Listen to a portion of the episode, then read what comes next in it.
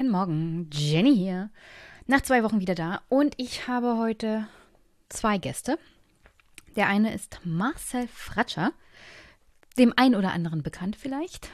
Autor, DIW-Chef und grundsätzlich ziemlich intelligenter Ökonom. Er hat ein neues Buch geschrieben, Geld oder Leben, wie unser irrationales Verhältnis zum Geld die Gesellschaft spaltet.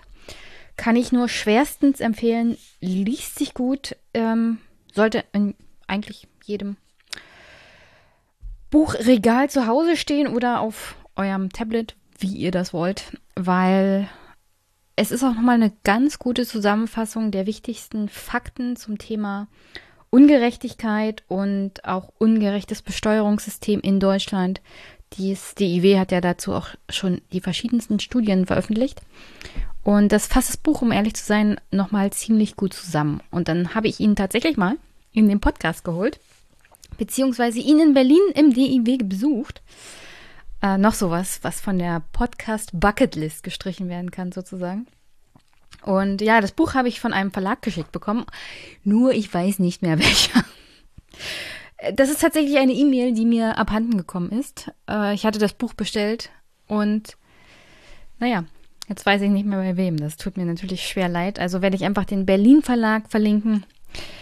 Die haben das nämlich veröffentlicht für Herrn Fratscher. Und ja, das Gespräch ist definitiv heute in diesem Podcast ein zweites gutes Gespräch, das ich schon vor etlichen, etlichen, etlichen Monaten aufgenommen habe, was mir mittlerweile wirklich schwer auf der Seele gelastet hat ist äh, mit Ronny Grundig zu seiner damals noch ähm, Dissertation zum historischen Aspekt des Erbens, Vergleiche etc. pp. Und wir haben auch ein wenig über einen Artikel gesprochen, den er geschrieben hat, einen Aufsatz zum Thema Erben in der DDR. Ich bin jetzt nicht ganz sicher, ob der Aufsatz mittlerweile veröffentlicht wurde oder nicht. Wie, wie gesagt, es ist tatsächlich schon Monate her, dass ich das geführt habe, das Gespräch. Es ist so schlecht. Aber was gut ist, ist, dass Ronny Grundig mittlerweile ein Buch veröffentlicht hat. Schon im Januar 2022 kam das raus. Unter dem Titel Vermögen vererben Politikern und Praktikern in der Bundesrepublik und Großbritannien 1945 bis 1990. Also diese Dissertation ist sozusagen dann in Buchform mittlerweile erschienen. Findet ihr in den Shownotes. Und ich hatte damals noch mit Ronny darüber gesprochen, bevor es zu dem Buch kam. Und da es ums Erben geht und auch historische Aspekte, ich glaube, das passt ganz gut zu dem Bereich, den ich auch mit Marcel Fratscher besprochen habe. Denn auch wir haben es über das Erben gesprochen und über die Ungerechtigkeit des Erbens und vielleicht auch die Sinnhaftigkeit eines, wie hat er das genannt, eines Lebenserbes. Also es gibt ja diese Idee, dass man mit 18 Jahren vom Staat sozusagen ein, eine Erbschaft bekommt und damit dann machen kann, was man will. Vielleicht investieren, sich was kaufen, anlegen oder damit eine spätere Ausbildung, eine zweite Ausbildung bezahlen oder was auch immer man mit einem staatlichen Erbe so machen kann. Und auch darüber habe ich mit Marcel Fratscher gesprochen. Deswegen freut euch auf diese beiden Gespräche. Ähm, der Monat ist noch nicht ganz vorbei, deswegen gibt es heute keinen neuen Superpack, erst in der nächsten Folge. Und deswegen springen wir an dieser Stelle in ein Thema rein, das ich sowohl erschreckend als auch interessant fand.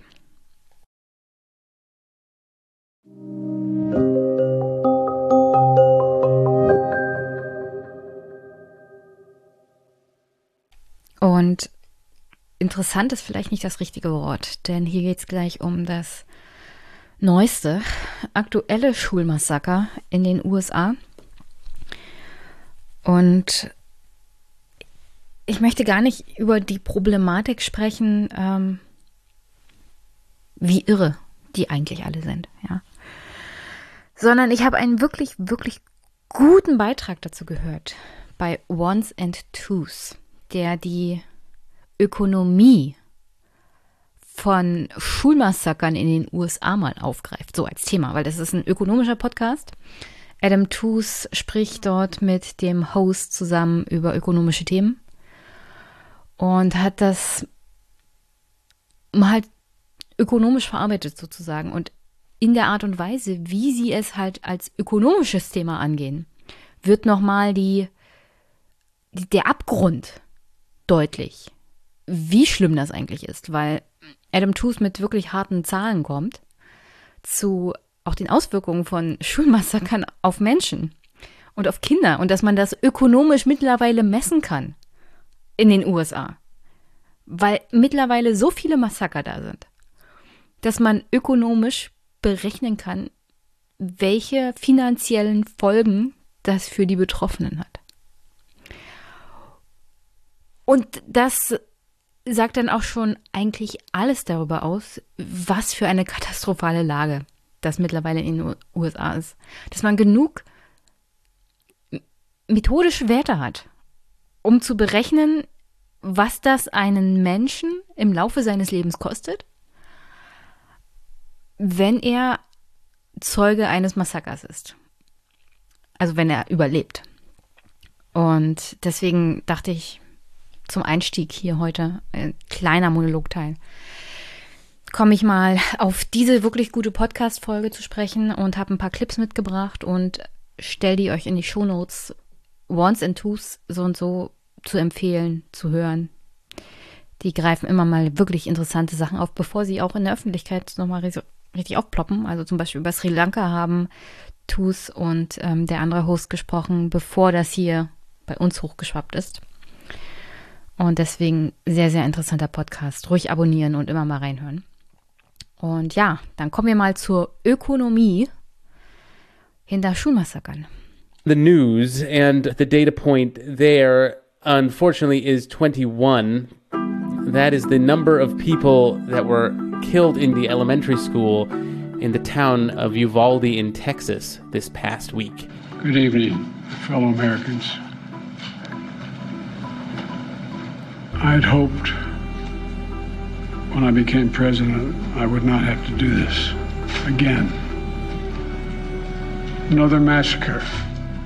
It's not the first school shooting in the United States. Uvalde has joined other places that are already sadly familiar to us Columbine, Parkland, Sandy Hook, to name just a few, and uh, it probably won't be the last. You know, we were planning on doing a different segment here at the top, uh, and school shootings really don't seem like a natural topic for an economics podcast but we wanted to try to shine some sort of light on such a dark situation, and it struck us that the peculiar American economy that now surrounds school shooting, you know, the economy of school safety, could use some airing out. So, Adam, obviously, gun control legislation has not gone anywhere in the United States. And I suppose, though, we can't say that the government hasn't done anything in response to school shootings. Also der Einstieg für die nicht-englischsprachigen ist erstmal, dass man sich die Zahl 21 nimmt. Der Podcast fängt immer mit einer Zahl sozusagen an und dröselt dann die ökonomischen Hintergründe auf. Und hier ist die traurige Zahl 21. Das sind die Opfer dieses Schulen mit Waffen um sich schießenden Irren. Ähm, es gibt in dem Zusammenhang natürlich noch eine ganze Reihe weiterer Irre. Zum Beispiel Ted Cruz, der gesagt hat, also Hauptgrund für dieses Massaker ist eine nicht verschlossene Tür. Das ist tatsächlich wichtig, weil wir gleich nochmal weiterkommen zu dem Gespräch von Adam Tooze mit dem Podcast-Kollegen hier, äh, was die ganze Industrie hinter dem Schutz von Schulen in den USA angeht. Aber nochmal zurückzukommen auf Ted Cruz. In Deutschland zum Beispiel gab es ja auch mal einen Fall, dass jemand in eine Schule gegangen ist und dort jemand, ein Kind auf der Schultoilette vergewaltigt hat. Und die Schule war nicht abgeschlossen. Insofern, ja, natürlich ist es wichtig, dass die Schultüren zugeschlossen sind. Aber wenn du einen Staat hast, wie Texas oder ein Land wie die Vereinigten Staaten, wo 400 Millionen Waffen in Umlauf sind, Ich glaube, die USA haben wie viel Einwohner? Ich gucke mal schnell nach. Ah ja, Stand 2020 329,5 Millionen Einwohner. Äh, und 400 Millionen Waffen. Also mehr Waffen als Einwohner. Ich glaube, jetzt versteht man auch, warum die Politiker in den USA in Washington mehr Politik für Waffen machen als für Menschen. Es gibt tatsächlich mehr Waffen. Äh, was haben die Republikaner nur für ein Pech, dass die Waffen nicht wählen? Dann würden sie permanent gewinnen wahrscheinlich. Abgeschlossene Türen, ja, ist wichtig. Gleichzeitig ist natürlich der Hauptgrund, dass 21 Menschen niedergemäht wurden mit halbautomatischen Waffen. Nicht, dass die Tür nicht verschlossen war, sondern dass die Amerikaner einfach viel zu viele Waffen haben, mit denen man, auch wenn die Tür nicht verschlossen ist, diese Tür aufschießen kann und dann trotzdem ein Massaker anrichten kann. Also die, die Tür ist hier nicht das Problem. Dass Ted Cruz der Meinung ist und tatsächlich auch eine Anhängerschaft hat, die das Argument abkauft. Dass man einfach mal sagen kann, also wir, wir reden jetzt mal nicht über Waffen, wir reden jetzt mal über die Tür. Also ich bin der Meinung, das ist einfach nur alle irre. In Amerika sind alle irre. Und solange sie diese Waffengesetze haben, die sie haben, die dazu führen, dass Kinder in der Grundschule erschossen werden, in einer Grundschule, ja, eine Grundschule. Und es ist nicht das erste Mal. Ich meine, wow. Ja, alles irre. Und Ted Cruz und Kollegen sind da ganz vorne mit dabei. Und jeder, der sein Argument abkauft, braucht eine Psychotherapie. Ja, also da, da, da ist auch mit normalen Argumenten gar nicht mehr anzukommen. Ist einfach nur völlig in einer anderen parallelen Dimension oder so. Keine Ahnung. Aber kommen wir zurück zu Adam Toos und seinem Podcast-Kollegen, die das wirklich sehr gut mal aufgearbeitet haben. Und hier in dem Beitrag mal darüber sprechen, wie groß der Umfang der Opfer eigentlich ist. Weil ich würde das mal in Deutsch so zusammenfassen, das, was die Schulmassaker in den USA sind, sind nur die Spitze des Eisbergs an Opfern unter Jugendlichen und Kindern in den USA, was Waffengewalt angeht. Also ich habe ja gerade die 400 Millionen Waffen erzählt, die da in den USA so frei rumschweben. Und nur ein Bruchteil der Kinder, die in den USA erschossen werden oder durch Schusswaffen zu Tode kommen, kommen in diesen Schulmassakern um. Nur 10 Prozent davon. Die meisten tatsächlich auf anderem Weg, also anderem Weg heißt äh, durch Unfälle mit Waffen oder durch Selbstmord oder durch kriminelle Handlungen oder in anderem Weg als über einen Schulmassaker. Und Adam Tooze hat das hier mal wirklich im vollen Umfang erzählt, wie groß das Problem ist. Und äh, kleiner Spoiler, die CDC hat mittlerweile erklärt, dass die Gefahr für junge Menschen in den USA durch Waffengewalt zu Tode zu kommen oder durch Waffen zu Tode zu kommen, größer ist als im Straßenverkehr. In jedem anderen Land dieser Welt in dem es Waffen und Autos gibt, ist die Wahrscheinlichkeit, im Straßenverkehr zu sterben, für junge Menschen wesentlich höher als durch Waffen. Nur in den USA, in der westlichen Welt und wo kein Krieg herrscht, ist die Wahrscheinlichkeit größer, dass man durch Waffen umkommt, als im Straßenverkehr. Und das ist, um ehrlich zu sein,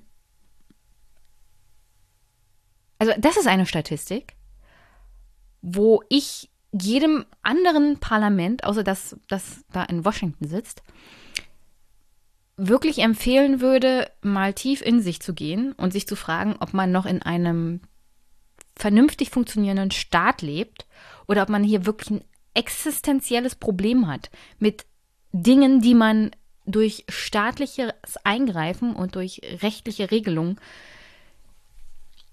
verringern kann. Ja, also Menschen sterben im Straßenverkehr hat man ja auch verringert, indem man zum Beispiel Verkehrssicherheit eingeführt hat.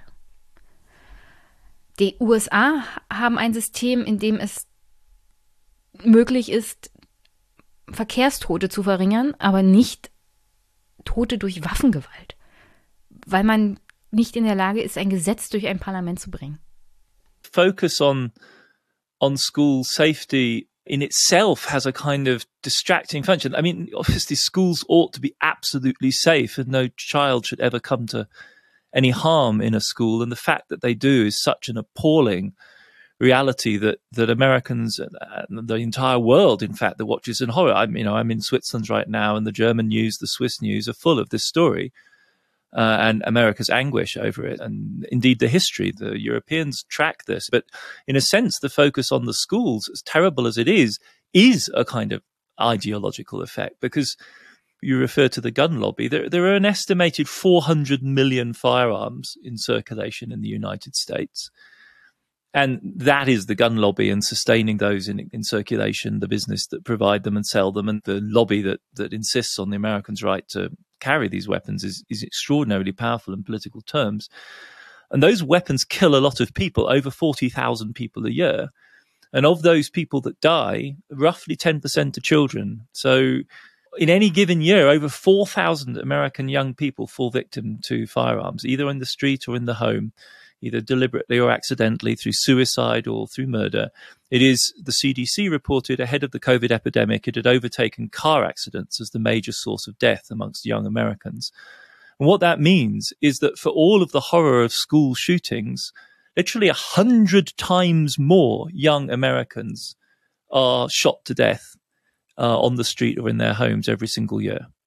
So for the horror of these school shootings, multiply it by a hundred to actually capture the reality of the carnage inflicted on American young people. Over 90% of all of the children worldwide who fall victim to gun death outside war zones fall victim to gun death in the United States. It is the singular privilege of America's young people to be exposed to this risk. It is absolutely staggering when you think about it. Um, the, school massacres are simply the, in some senses, most obscene element of this story because clearly schools we think of as places of safety.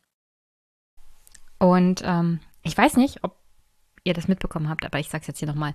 Adam Tooze fasst nochmal die Statistik zusammen, indem er, ich hoffe, ich übersetze das jetzt richtig, indem er sagt, 90 Prozent der Opfer von Waffengewalt, die nicht in einer Kriegszone leben oder in einer, in einer Konfliktzone. 90 Prozent von den Opfern von Waffengewalt, die in einem friedlichen Land leben, diese 90 Prozent fallen auf die USA. Das lasse ich jetzt hier mal so stehen. Und ein anderer Aspekt, den Sie in dem Podcast sehr gut besprochen haben, ist die Tatsache, dass es tatsächlich aufgrund der Tatsache, dass es so völlige politische, ich weiß nicht, Ergebenheit gegenüber der NRA durch die Republikaner und Unmöglichkeit, sich zu bewegen bei den Demokraten, weil da gibt es natürlich auch Leute, die der Waffenlobby auch schon mal einen Check-up nehmen. Sagen wir es mal so. Also diese völlige staatliche Inkompetenz oder politische Unmöglichkeit zu handeln hat dazu geführt, dass es in den USA einen berühmt-berüchtigten Markt gibt für Sicherheit an Schulen, der milliardenschwer ist und der nochmal seine ganz eigene Lobby darstellt. Uh, the federal government and state governments have spent billions on improving school safety in just the last handful of years. So, where exactly has that money gone, Adam? It really is billions. Uh, according to the best estimates I've seen, it appears to be in the order of two to three billion dollars. I think it's per year. I mean, it just beggars belief. And it pays for this entire armory of things, you know, metal detectors, armored doors, huge amounts of surveillance cameras, Many counties, many school districts have central security offices, a bit like traffic control centers to track dangerous movements around their premises. Um, it pays for security guards in many American schools. And then more mundane things like, you know, technologies for early warning of various types, alarm systems. It's an entire industry, which in some states is, you know, there's a combination of both federal funding and state level funding for this. And states like Florida have appropriated up to $400 million for a variety of different school security measures. A bunch of stuff can be packed under that rubric because obviously school safety is something that passes well through the political system pays for emergency planning, but also mental health programs, violence prevention, and then all of these training drills and the instructors that provide them that the poor kids are, are put through and the staff are put through as well. Also hier berichtet Adam Tooze nochmal darüber, wofür Milliarden alleine in den letzten Jahren ausgegeben wurden, um die Schulen sicherer zu machen. Mit äh, verstärkten Eisentüren, Überwachungskameras, äh, speziellen Eingängen, und diesen ganzen Waffen, also wenn man an, an, an einem Flughafen ist, wird man ja nochmal gescannt und so. Und das hat man dann in den amerikanischen Schulen sozusagen am Haupteingang. Darf jeder nochmal durch den Waffenscan durchgehen. Und das hast du natürlich diese Besonderheit, dass man dann entweder Schulsicherheitskräfte hat, meistens ehemalige Polizisten oder Polizisten selber, die dann äh, Sicherheitskräfte in diesen Schulen stellen, was nochmal zu einer ganz wunderbaren Situation führt, sicherlich für Kinder, dass man prinzipiell auch verdächtiger ist, wenn man die Schule schon betritt. Also ein potenzieller Amokläufer. So wird jedes Kind in den USA behandelt mittlerweile. Nicht, dass die Amokläufer immer Schülerinnen und Schüler sind, wie wir festgestellt haben. Aber ja, die Kinder sind potenzielle Täter und kommen so früh morgens in die Schule, was psychologisch für sie sicherlich auch keine gute Situation ist. Gleichzeitig geben die Bundesländer und der Staat selber nochmal Milliarden über Milliarden aus, um die Schulen sicherer zu machen. Während gleichzeitig dieses Geld natürlich viel sinnvoller eingesetzt werden könnte. Zum Beispiel in vernachlässigten Distrikten. Also ich hatte vor einiger Zeit ein Gespräch mit Jörg Wimmer Lasina zu den USA. Das hoffe ich demnächst auch veröffentliche. Aber auch da haben wir über eine Armut in den USA gesprochen und über Schulen, Schuldistrikte, wie die finanziert werden. Und umso armer dein, ärmer dein Distrikt ist, umso weniger hat deine Schule, weil die Schulfinanzierung da nach Einkommenssteuer geregelt ist, also völlig plemplem. Nicht, dass die deutsche Art und Weise jetzt besser ist, weil auch da hängt ja viel daran, wie gut ist die Kommune finanziell gestellt. Aber da ist es nochmal auf 100 gedreht. Und ja, wenn du einen Schuldistrikt hast, der arm ist, potenziell natürlich auch mit höherer Kriminalität und dann steckt man das bisschen Geld, das man hat, in die Sicherheit und nicht in Bücher zum Beispiel oder Personal und Lehrerinnen und Lehrer, dann haben diese Kinder natürlich gleich nochmal einen schlechteren Start. Aber was man halt mit dem Geld besser machen könnte, das erzählt Adam Tooze hier auch nochmal. Und das ist wirklich, eigentlich das ist das, was man mitnehmen sollte. Ich bin noch nicht ganz am Ende hier von diesem Monolog, aber schon mal vorgreifen. Also wie wirklich völlig aus dem Ruder gelaufen die USA bei diesem Thema sind dass man nicht in der Lage ist, in irgendeiner Art und Weise Waffengewalt einzugrenzen, weil der Staat, die Politik nicht in der Lage sind zu handeln, wegen mächtiger Lobby oder wegen der Tatsache, dass man immer mal wieder die Bevölkerung halt aufheizen kann. Und auch da ist immer gut, wenn solche Dinge nicht im Grundgesetz stehen oder in der Verfassung, wie zum Beispiel Recht auf Waffen tragen, obwohl man da auch sicherlich Verfassungsexperten in den USA findet, die einem sagen, ja, Musketen zu tragen ist ja kein Problem. Heutzutage sind halt halbautomatische Waffen zu tragen ein Problem. Also, wenn jeder Amerikaner nur Musketen tragen dürfte, wäre das Problem vielleicht nicht so schlimm. Aber ja. Es ist von vorne bis hinten völlig, völlig verrückt, dass man Grundschüler hat, die eisenverstärkte, stahlverstärkte Türen am Eingang haben, dass diese Türen natürlich nicht abgeschlossen sind, aber hm, das ist ein anderes Problem. Und durch Metalldetektoren laufen müssen, äh, Sicherheitskräfte in der Schule haben. Und das alles kostet Millionen über Millionen und Milliarden insgesamt, während man gleichzeitig ein Bildungssystem hat, das am Hungertuch nagt, teilweise in bestimmten Teilen der amerikanischen Gesellschaft aufgrund auch eines kleinen latenten Rassismus, wie er so vorherrscht. Und sich nichts ändert. Kinder sterben in der Schule. Kinder sterben auf dem Weg zur Schule, Kinder sterben auf dem Weg von der Schule, weil es einfach zu viele Waffen in den USA gibt. Und das ist einfach nur noch tragisch. Und vielleicht auch nicht mehr nur tragisch. Weil wenn es tragisch wäre, würde man das machen, ja. In Australien hatte man ein ähnliches Waffengesetz wie in den USA. Und da gab es eine wirklich große Tragödie. Und zwar nicht zehn hintereinander, sondern eine. Und der Staat Politik haben gehandelt und Australien wurde sozusagen von heute auf morgen entwaffnet. Also das geht. Und diese, ich glaube auch die Amerikaner wissen mittlerweile, dass sie über dem Punkt, dass es eine Tragödie hinaus sind. Weil eine Tragödie ist etwas Einmaliges, etwas Schlimmes, das dazu führt, dass man auch umdenkt. Oder wenigstens darüber nachdenkt, umzudenken. Und hier in den USA hat man einen Ablaufplan, wie diese Dinge gehandhabt werden. Und der ist, das ist schlimm, aber jetzt reden wir doch bitte nicht über Waffengesetze, und wir müssen was tun für die Kinder und wir sind alle ganz betroffen und dann geht's weiter bis zum nächsten Massaker. Deswegen ist es wirklich für die Betroffenen eine Tragödie.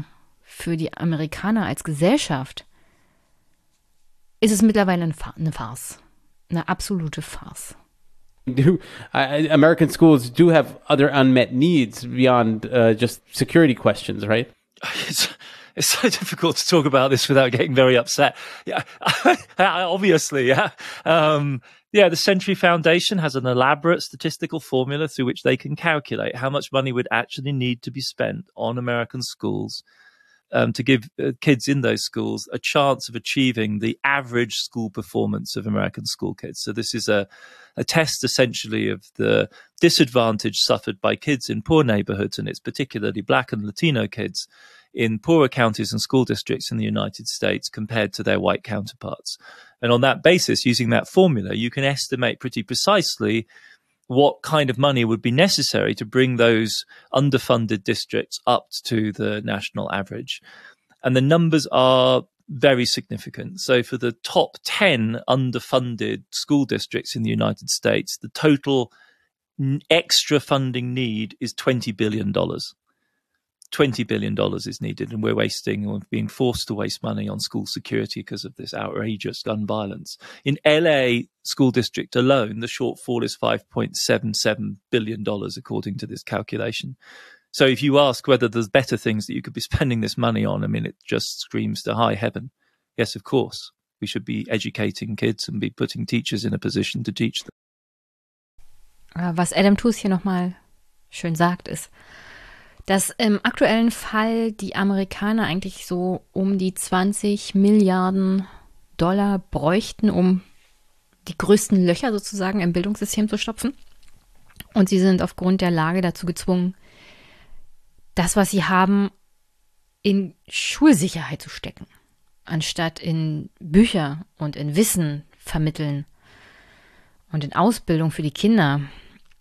Und ja, dass man es schafft, grundsätzlich auf diesem Planeten schneller Geld locker zu machen für Waffen als für Geld für ein Schulgebäude oder für ein paar Bücher.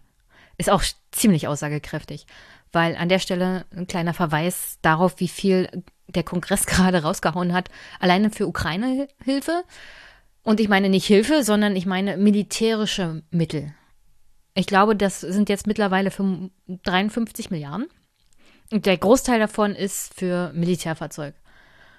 Ich will jetzt keine Diskussion darüber, ob das richtig oder falsch ist, sondern es geht allein um die Tatsache, dass von heute auf morgen 53 Milliarden locker gemacht werden konnten in diesem Senat, der es nicht schafft, seit Jahrzehnten sich beim Thema Waffengesetzgebung zu bewegen und der es nicht schafft, ein paar Milliarden rauszuhauen, also 20 Milliarden, ja, von heute auf morgen für die Schulen. Du kannst gerne die 53 Milliarden raushauen und Militärzeug kaufen, noch und nöcher. Nur warum schaffst du es dann nicht als Politik und als Staat, 20 Milliarden irgendwo locker zu machen für die Bildungsbenachteiligten deines Landes? Und das wäre ja dann auch eine rassistische Frage, also von Rassismus betroffene Bevölkerungsgruppen, denn die leben grundsätzlich statistisch belegt eher in Bereichen, in denen es finanziell schlecht steht. Finanziell schlechte Bereiche bedeutet, Schulen sind unterfinanziert und das ist dann eine Spirale, die sich so fortführt für den Rest des Lebens dieser Kinder. Deswegen mich stört nicht die Tatsache, dass der US-Kongress mal wieder Militärausgaben getätigt hat von heute auf morgen. Mich stört eher, dass sie es immer nur für Militärangelegenheiten schaffen und nie für Sachen, die wirklich wichtig wären, also für echte Zukunftsinvestitionen. Für echte Investitionen, die übrigens das gesellschaftliche Klima verbessern könnten. Und das wäre in Bildung investieren, und zwar en masse in der Breite. Aber ja, das Geld, was man aktuell unter anderem halt auch in Schulsicherheit investiert, könnte besser investiert sein. Und man könnte ins investieren, wenn die amerikanische Gesellschaft nicht so ein wirklich irres Verhältnis zu Waffen und Sicherheit hätte. Und Adam Tooze, der ja in den USA lebt, ähm, beschreibt das hier nochmal richtig gut, wie wirklich soziopathisch fast das Verhältnis der USA zu Waffen und zu Sicherheit ist. Denn es ist ja auch so, dieses Schulmassaker wird sicherlich dazu führen, dass einige Leute sich noch eine Waffe kaufen, damit sie sich sicher fühlen. Das ist, das sind die USA, ja, das, das sind die USA. I mean, the principal sale of guns in the United States is this perverse idea that people will be able to defend themselves against some sort of unnamed, but if you scratch the surface, fairly obvious idea of social upheaval, uprising, and it's often extremely racialized when you think about the anxieties that spread around the country when jails were emptied during the COVID epidemic, for instance. There's this idea that, you know, you need a weapon in the home to protect you and yours against the marauding hordes and the security industry is the flip side of that. And I think it was the Washington Post ran a rather interesting article about one of the there are trade fairs for school security, and the sale pitch is literally, well, just imagine you're going to be faced with one of these massacres, and you know. You know, say my so say my security system cost two million dollars. Is is that too high a price to pay to save the lives of some innocent kids? Do the math. Like, I mean, how, how, how are school administrators faced with this impossible problem to make rational choices? Schools ought to be absolutely safe. There ought simply to be no question of this happening. And faced with this kind of risk, how much money would you be willing to spend to make your child at school marginally safer? I mean, it's an obscene question. Auch nochmal gut zusammengefasst hier in dem Fall. Der Werbespruch sozusagen dieser Unternehmen, die für Sicherheit an der Kinder an den Schulen sorgen, ist, wie viel ist dir das Leben deines Kindes wert? In den USA hast du Firmen, die damit Werbung machen, dass sie sowohl die Schulleiter und die Verantwortlichen für die Schulen als auch die Eltern dann im, im Endeffekt fragen, also dieses Sicherheitssystem kostet zwei Millionen, ist es das nicht wert für dein Kind? Ah. Und das, das, das Hauptproblem ist ja eigentlich dass es zu viele Waffen gibt. Also ist den Amerikanern wirklich ihre Waffe wichtiger als das Leben ihrer Kinder? Das sollte eigentlich die Frage sein. Ich möchte fast sagen, ich kann diesen Unternehmen keinen Vorwurf machen. Die leben in einem kapitalistisch geprägten System, einer Gesellschaft, in der man Geld damit machen kann, dass man Werbung damit macht, dass die Kinder vielleicht sicherer sind mit diesem System, das die da dann verkaufen, während man in einem Land lebt, in dem die einzige Lösung wirklich ist, weniger Waffen im Umlauf zu haben. Weniger, weniger Waffen für Menschen, ja. Ah, aber trotzdem, wie, wie, kann man, wie kann man nur Geld damit machen, dass man mit so einem Spruch hausieren geht? Ist, es, ist das das Leben deines Kindes wert? Und es gibt keinen, also es gibt keinen Preis, den man irgendwo sagen kann, das ist es, das ist das Leben meines Kindes nicht wert, ja. Kein, kein Elternteil würde sowas jemals sagen. Also jedenfalls kein Elternteil, der es wert ist, ein Elternteil zu sein. Würde sich verweigern. Also, ach, die Amerikaner. Das, das ist wirklich nicht mehr logisch zu erklären. Das ist fast so, als würde man fragen, was denkt Putin? Hier gibt es keine Logik mehr. Hier, hier kannst du wirklich nichts mehr mit Logik erklären. Hier kannst du bloß noch zum Abschluss mit wirklich diesen erschreckenden Zahlen kommen, die in dieser Podcast-Folge wirklich mir dann auch nochmal so richtig die Füße weggezogen haben. Weil es die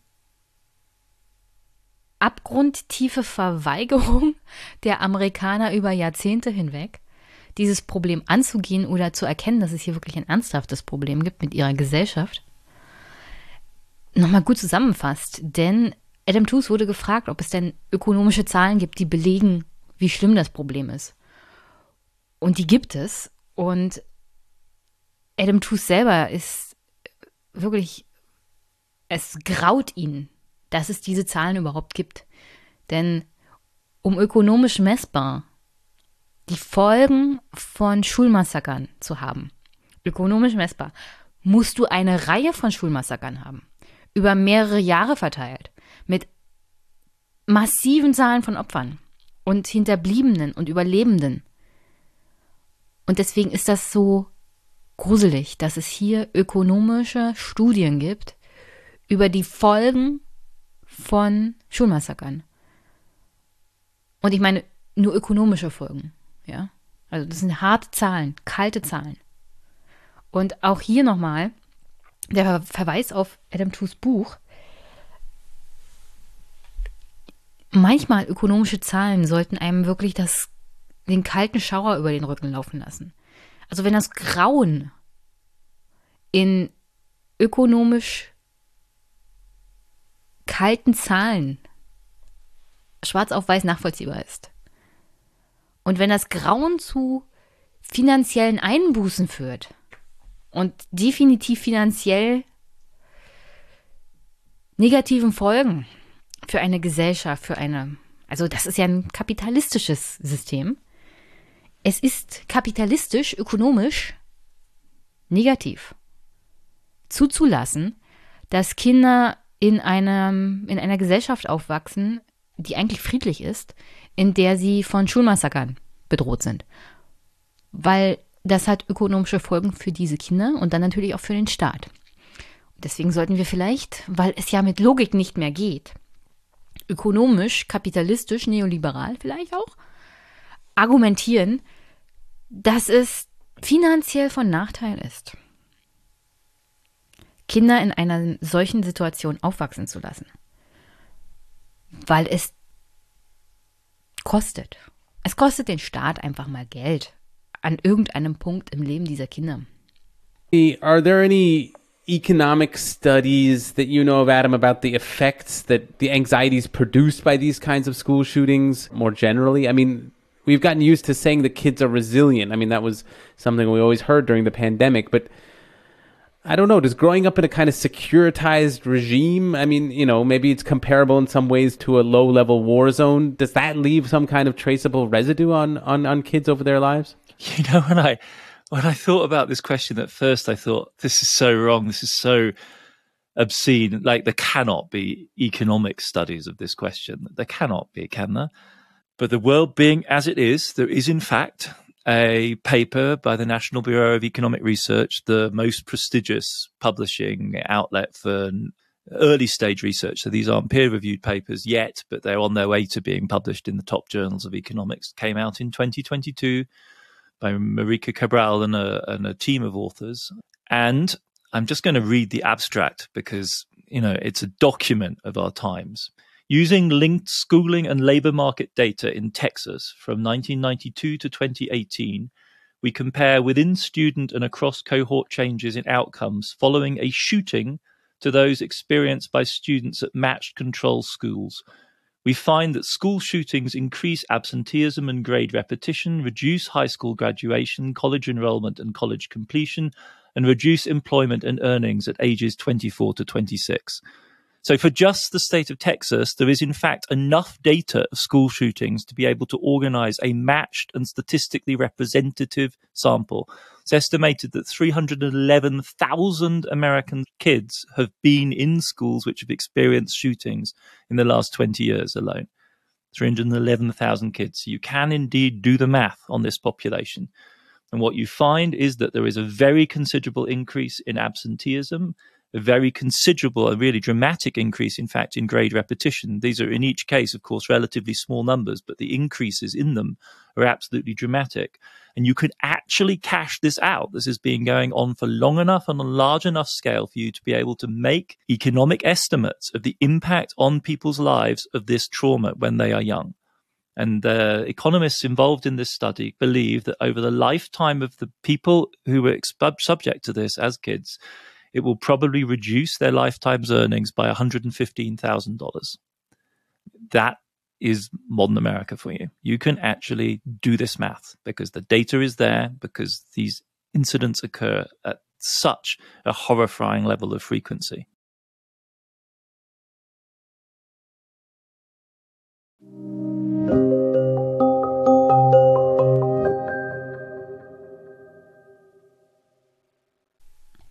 Harter Cut. Und an der Stelle dann das Gespräch, das ich mit Ronny Grundig hatte zum Thema Erben, Geschichte des Erbens. Und an der Stelle, sorry an Ronny, dass das so lange gedauert hat, dass ich diesen Podcast so lange geschoben habe, diese Folge und äh, sein Gespräch. Aber es ist ein sehr gutes Gespräch finde ich. Und an der Stelle muss ich mich auch ein bisschen entschuldigen, weil ich Mikrofonprobleme hatte während der Aufnahme. Also man hört permanent ein Klicken im Hintergrund. Ich hoffe, das stört nicht allzu sehr. Das, die Mikrofonhalterung war wohl nicht so richtig fest. Äh, seid gnädig und konzentriert euch auf den Inhalt. Das Buch von Ronny ist erschienen, findet ihr in den Shownotes kann ich nur schwerstens empfehlen. Ist, also so ein historischer Blick aufs Thema Erben ist gar nicht so schlecht. Kommt man auf ganz neue Gedanken, auch wie wir so gesellschaftlich bestimmte Dinge organisieren, warum wir das so machen. Und ist auch wichtig, sich über die Geschichte des Erbens, warum wir bestimmte Sachen halt so geregelt haben, auch rechtlich, mal auseinanderzusetzen, um auch Argumente zu haben für die Gegenwart, um Erben, Erbschaftsbesteuerung vielleicht neu zu denken, beziehungsweise neu zu organisieren. Und jetzt mal viel Spaß mit Ronny, der Geschichte des Erbens und mir.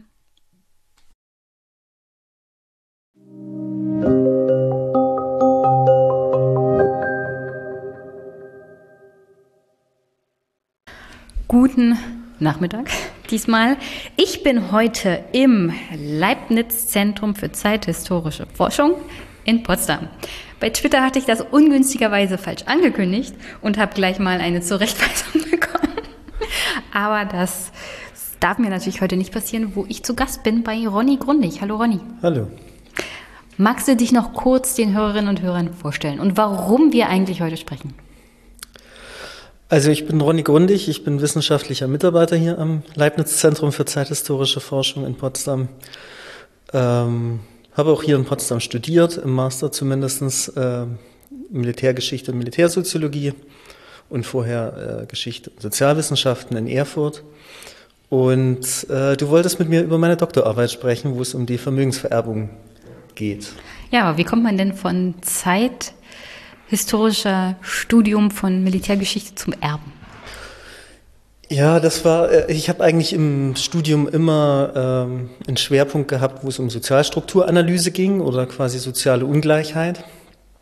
Und als es dann daran ging, darüber nachzudenken, was man denn als Promotion für ein Thema bearbeiten könnte, äh, viel, war das Erben in der engeren Auswahl und quasi hat sich dann auch schnell als Favorit herauskristallisiert. Historisch noch nicht so aufgearbeitet, war? Ähm, für frühere Perioden schon. Also gerade für die frühe Neuzeit ähm, ist das eigentlich, haben Kolleginnen und Kollegen das sehr gut untersucht. Ähm, aber in der Zeitgeschichte, also fürs 20. Jahrhundert muss man sagen, ist es eher schlecht untersucht bisher.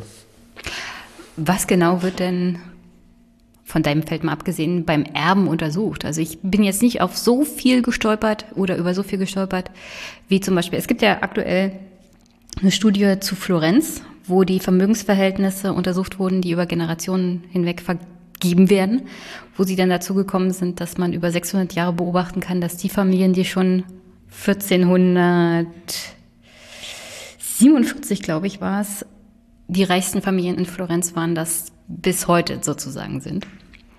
Also gibt es so eine Beobachtung auch für Deutschland? Das ist schwer zu sagen, weil ich würde sagen, es gibt keine ähm, Studie dieser Art. Ähm, diese Studien hängen ja meistens damit zusammen, oder letztlich ist das eine Frage, welche Quellengrundlage man hat. Und in manchen Gesellschaften, äh, das sieht man ja auch bei dem Buch von äh, Thomas Piketty zum Kapital im 21. Jahrhundert, manche Länder haben halt eine deutlich bessere Quellengrundlage, was lange zurückreichende Steuerstatistiken angeht. Und aus diesen äh, Studien lassen sich dann meistens äh, solche Beobachtungen ableiten, wie jetzt auch in dieser italienischen Studie. Und die fehlen für Deutschland eigentlich. Aber um auf die andere Frage zurückzukommen, was man beim Erben eigentlich untersucht, das muss man unterteilen. Also es gibt quasi in Deutschland eine relativ gut funktionierende sozialwissenschaftliche Erforschung des Erbens, die ist sehr stark mit dem Deutschen Institut für Wirtschaftsforschung in Berlin verbunden und mit dem sozioökonomischen Panel, wo auf Basis von Umfragedaten ähm, gegenwärtige Erbentwicklungen, also quasi Vererbungspraktiken und vor allem die Höhe dieser vererbten Vermögen erforscht wird oder erfragt wird. Und da muss man sagen, historisch ist diese Verteilungsanalyse interessant, aber da geht es quasi auch noch darum, wie, wie vererben die Leute in einzelnen Familien, wie bedenken sie ihre Kinder, gibt es da Unterschiede zwischen den Geschlechtern und so weiter. Und auch welche soziale Stellung haben diese Familien im Sozialgefüge. Ich habe mal eigentlich zum Einstieg Folgendes mitgebracht, eine kleine Erzählung. Ich liebe ja so eine Zitate oder Anekdoten. Und das, da bin ich drüber gestolpert, als ich mich vorbereitet habe. Deswegen dachte ich, passt es auch ganz gut. Einmal wurde Ernst Ludwig Heim, der vielbeschäftigte Berliner Arzt, an das Krankenbett einer alten Frau gerufen. Alle Verwandten hatten sich vollzählig eingefunden, da sie mit dem baldigen Ableben rechneten und auf eine reiche Erbschaft spekulierten. Heim schickte die Heim schickte sie hinaus und versuchte und untersuchte dann die Kranke. Beim Fortgehen sprach ihn nun ein Neffe der Greisin an und erkundigte sich nach der Diagnose. Heim machte ein sehr ernstes, sorgenvolles Gesicht und antwortete, bereiten Sie Ihre Familie auf das Schlimmste vor? Die alte Tante wird wieder gesund. Wie gehen wir denn mit Erben in unserer Gesellschaft um? Was hast du denn dabei herausgefunden? Bei deinen Untersuchungen? Ist nee, wirklich das also Schlimmste, nicht zu erben? Das äh, kommt immer auf die eigene Perspektive an. Ähm, ist es natürlich so, dass wir das das Erben lange äh, unterschätzt haben, vor allem in der deutschen äh, Gesellschaft, was mit dem, vor allem mit dem ersten, der ersten Hälfte des Jahrhunderts zusammenhängt. Ähm, Hyperinflation in den 20er Jahren, Weltwirtschaftskrise, dann beide Weltkriege, erneute Währungsreform. Also quasi es war ein sehr konflikthaftes, krisenhaftes äh, erste Hälfte des Jahrhunderts. Und deswegen ist eigentlich quasi die Vermögensvererbung so ein bisschen in den Hintergrund getreten. Und seit den 70er und 80er Jahren nimmt die Einkommens- und Vermögensungleichheit wieder zu und dann gerät es auch mehr wieder ins Blickfeld öffentlicher Debatten. Und das ist, glaube ich, so eine grundlegende Beobachtung, die auch unsere Gegenwart jetzt weiterhin prägt. Ähm, was man auf der individuellen Ebene sagen muss, man kann keine so pauschalisierenden Urteile bilden. Also ist es natürlich man könnte jetzt etwas salopp formulieren, ist kein Nachteil, wenn man ein Vermögen erbt. Aber ob das diese Person immer so wahrnehmen, ähm, steht auf einem anderen Blatt Papier. Also ich finde, man muss, oder das ist das, was ich in der Studie auch gemacht habe, man muss versuchen, das Erben als einen längeren Prozess zu betrachten. Also nicht nur den Akt der Vermögensübertragung, der ja auch in diesem Beispiel so ein bisschen anklingt. Also wenn die Tante tot ist, dann habe ich das Geld sondern man müsste versuchen, dass, wie das auch für frühere Jahrhunderte äh, bereits untersucht ist, das mehr als in das Erben als einen Prozess zu beschreiben, der das Leben begleitet. Also zukünftige Erben treffen bestimmte Berufsentscheidungen, um einen Betrieb fortzuführen oder sich vorzubereiten auf diese Sachen. Und so strukturiert das Erben gewisserweise Lebensläufe. Und das ist so eine Perspektive, die ich glaube, man stärken müsste. Ich weiß nicht ganz genau, ob das bei dir geschrieben war, aber ich bin da über einen Fall gestolpert, wo ein älterer Unternehmer in den USA sein Vermögen so vererbt hat, dass erst 21 Jahre nachdem der letzte ihm bekannte Enkel verstorben ist, seine Verwandtschaft was erbt. Was ist denn hinter solchen Erbschafts also wenn man sein Erbe so regelt, was genau soll das sozial denn regeln in der Familie? Ich würde sagen, dass dieser, das ist ein ähm, relativ bekannter Fall. Der Name ist mir leider gerade entfallen. Ich finde leider die Stelle auch ähm, nicht in deinem. Das ist bei Dirk van Laak in, in seinem Absatz äh, Was bleibt. Ähm, aber was man sagen muss, ich würde sagen, das ist quasi ein ein, ein letzter Schlag gegen die eigene Verwandtschaft äh, vom Totenbett. Ähm, was man aber sagen muss, der, das war ja schon Anfang des 19. Jahrhunderts und äh, Anfang des 20. Jahrhunderts.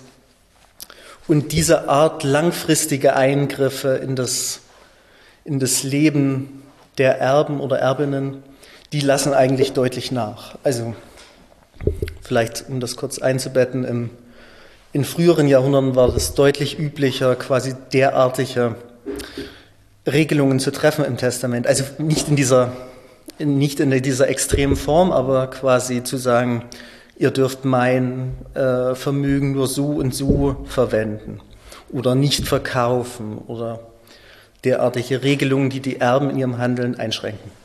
Und das geht eigentlich zur Gegenwart hin immer weiter verloren. Da lassen Erblasser und Erblasserinnen ihren Erbinnen eigentlich viel mehr Freiheit im Umgang mit dem Erbe. Hm. Welche Rolle spielt dabei der Staat? Ich meine, der hat ja dann doch angefangen, Erbschaften zu regeln, auch was jetzt die gesellschaftliche Entwicklung anging. Zum Beispiel waren ja uneheliche Kinder nicht erbberechtigt. Das hat sich ja jetzt im Laufe des, vor allem auch 20. Jahrhunderts, so fortentwickelt. Also, welche Kopplungswirkungen gibt es da zwischen dem, was der Staat gesellschaftlich auch organisieren muss, aufgrund der Tatsache, dass es ja solche Dinge gibt wie Artikel 3 Grundgesetz, Gleichheitsgrundsatz und äh, der Freiheit des Vererbenden und des Erbenden. Also grundsätzlich muss man das, was ich sage, einschränken für Deutschland, weil äh, jede Gesellschaft das natürlich unterschiedlich regelt. Aber im deutschen Fall ist es so, dass also grundsätzlich kann man sagen, dass das gesetzliche Erbrecht, das quasi ursprünglich als eine Idee des, des Notfalls äh, geplant wurde, also eigentlich ist der Gesetzgeber davon ausgegangen, jeder regelt sein Erbe im Testament. Und quasi sollte das einmal nicht geschehen, gibt es eine gesetzliche Erbfolge. Das war die grundsätzliche Idee. Und die basiert auf zwei ähm, Grundprinzipien, nämlich der Blutsverwandtschaft und dann der Kernfamilie. Und vor allem der ehelichen Kernfamilie. Und ähm,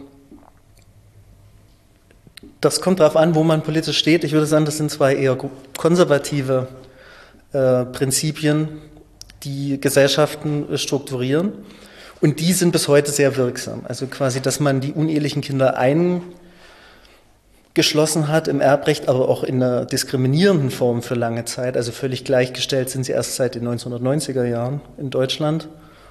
Ähm, kann man als Liberalisierung sehen, die in den späten 60ern ähm, passiert ist.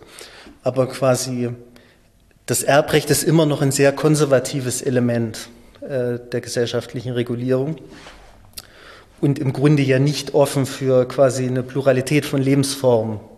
Also da müssen wir jetzt nicht mal an gleichgeschlechtliche Lebenspartnerschaften denken, sondern ähm, auch uneheliche Lebensverhältnisse äh, werden ja im Erbrecht nicht abgebildet. Also eine Lebensgefährtin äh, bezahlt deutlich mehr Steuern und hat kein gesetzliches Erbrecht, muss also oder ein Lebensgefährte kann also nur über äh, testamentarische Regelungen erben, während quasi die Ehefrau oder der Ehemann äh, ein gesetzliches Recht hat zu erben. Welche Rolle spielt dann diese Herangehensweise, dass man zum Beispiel Schenkungen macht, also die Erbfolge beziehungsweise testamentarisch schon Dinge regelt, während man noch am Leben ist? Grundsätzlich würde ich sagen, ist das erstmal ein Ausweis dessen, was ich bereits vorher gesagt habe, dass nämlich das Vererben kein einmaliger Prozess ist, sondern dass das quasi Familien in gewissermaßen zusammenhält äh, und eine Austauschbeziehung innerhalb von äh, Familien ist. G ganz wertfrei.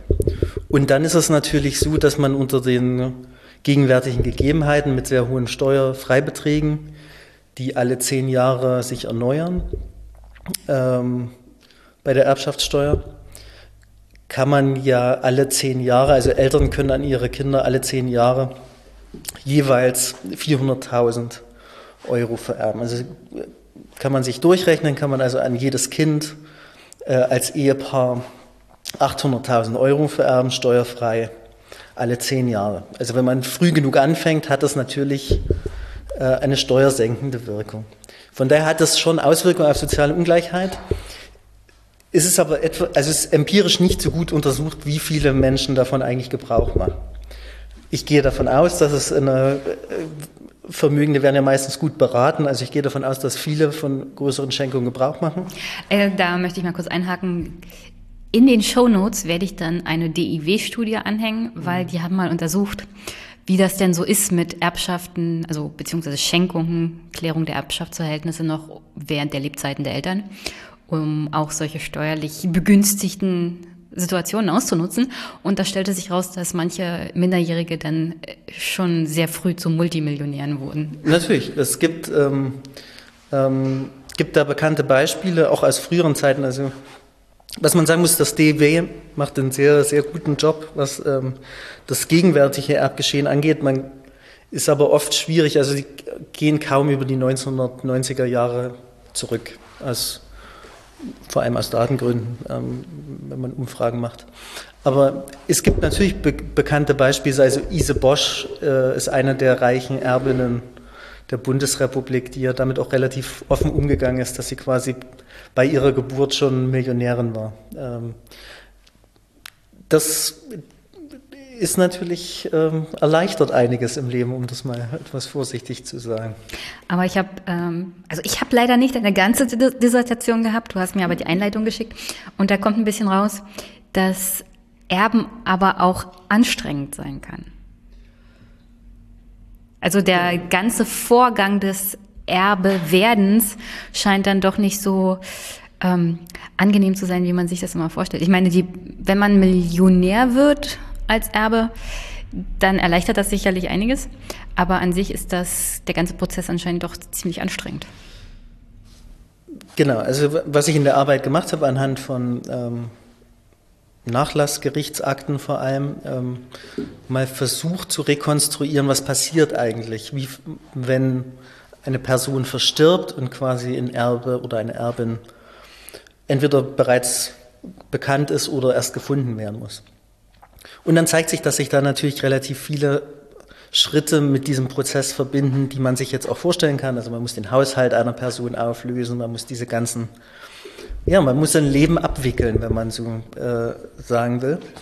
Und das und bei diesem Prozess sind erstaunlich viele auch professionelle Dienstleister ähm, involviert. Also ich meine, der bekannteste Gruppe ist sicher die Erbenermittlerin oder der Erbenermittler, ähm, der quasi bei, bei dem Nichtvorhandensein von äh, Erben oder wenn diese unbekannt sind, versucht, diese zu finden, gegen ein Honorar natürlich, äh, das meistens relativ stattlich ist, also kann man so von 30 Prozent etwa ausgehen, 25 bis 30 Prozent.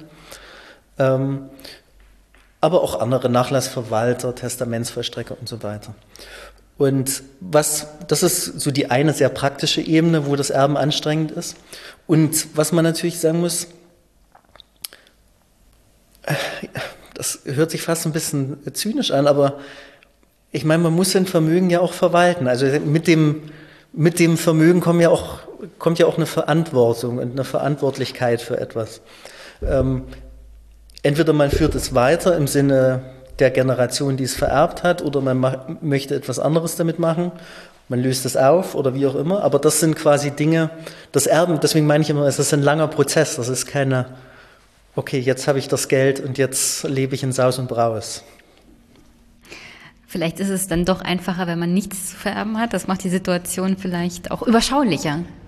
Mir scheint, mir scheint, es wird umso anstrengender, umso mehr Geld es gibt.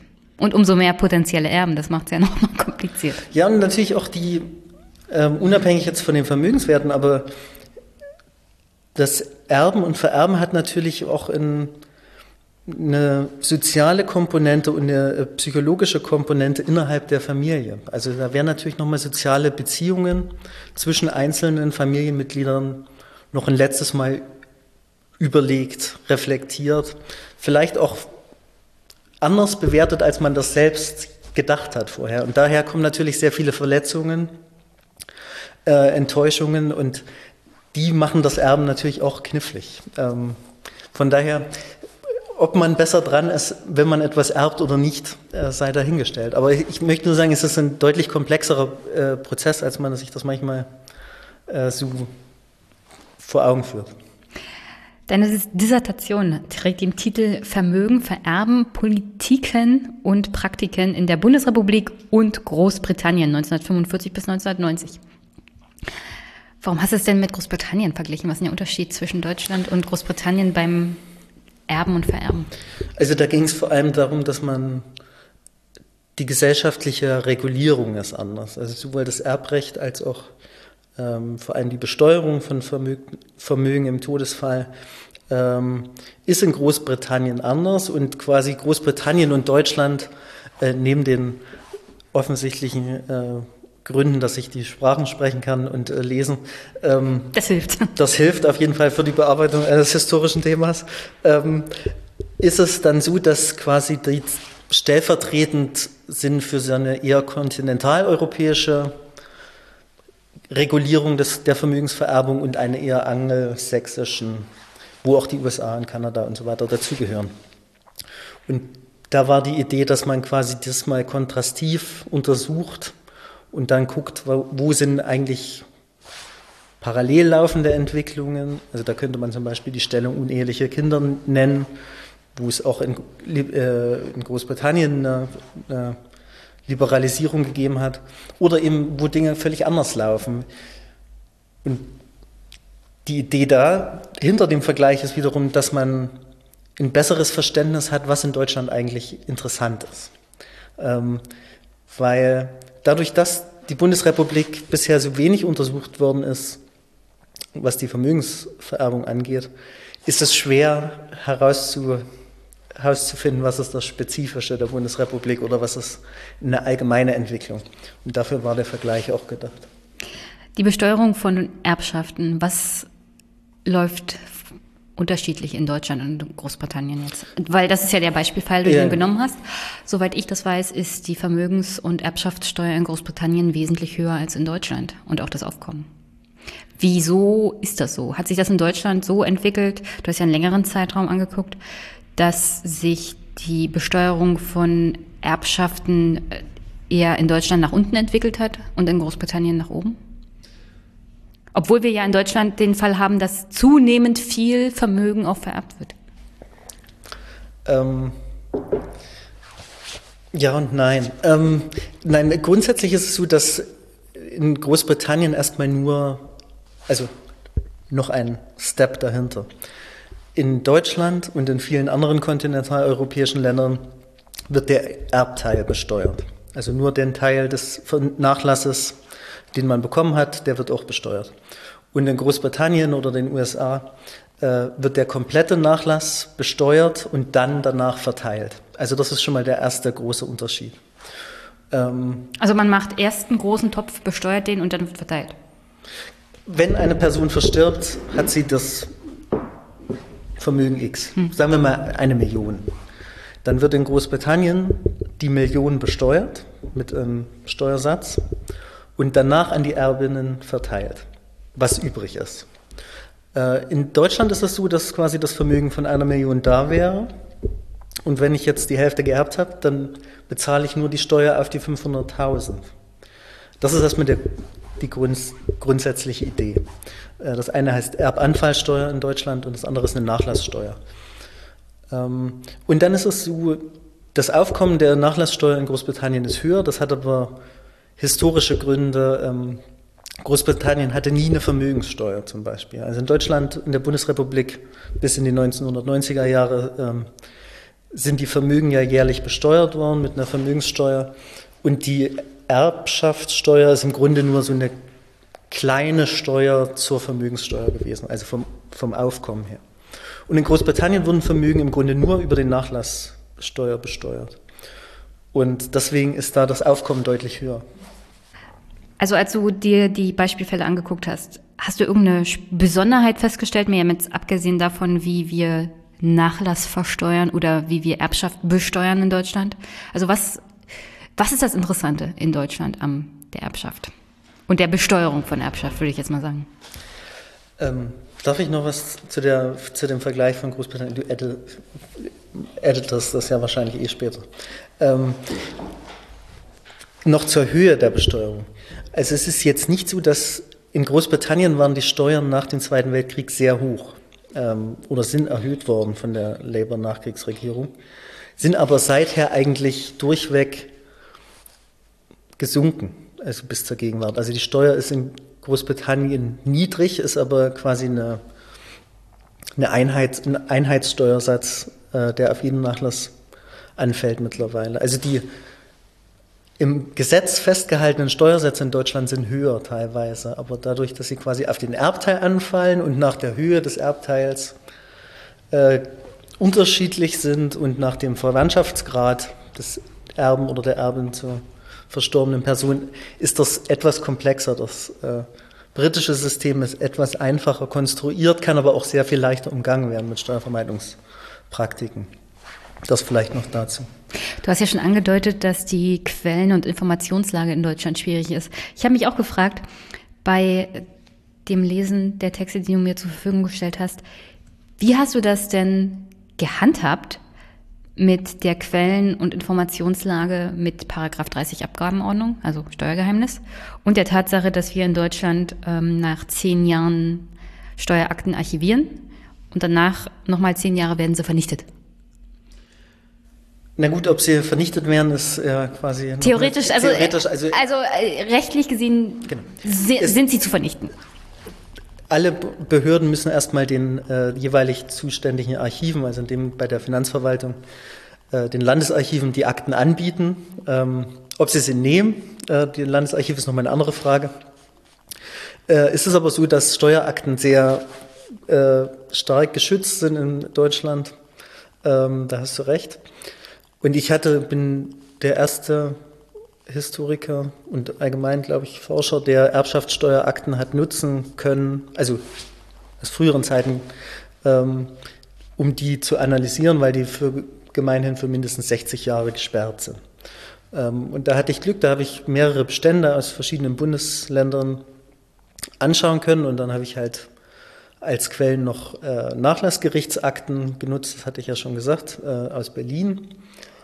Ähm, und dann habe ich ähm, eine weitere wichtige Quelle waren Unternehmens, äh, äh, Wirtschaftsarchive, wo quasi Unternehmensakten archiviert sind.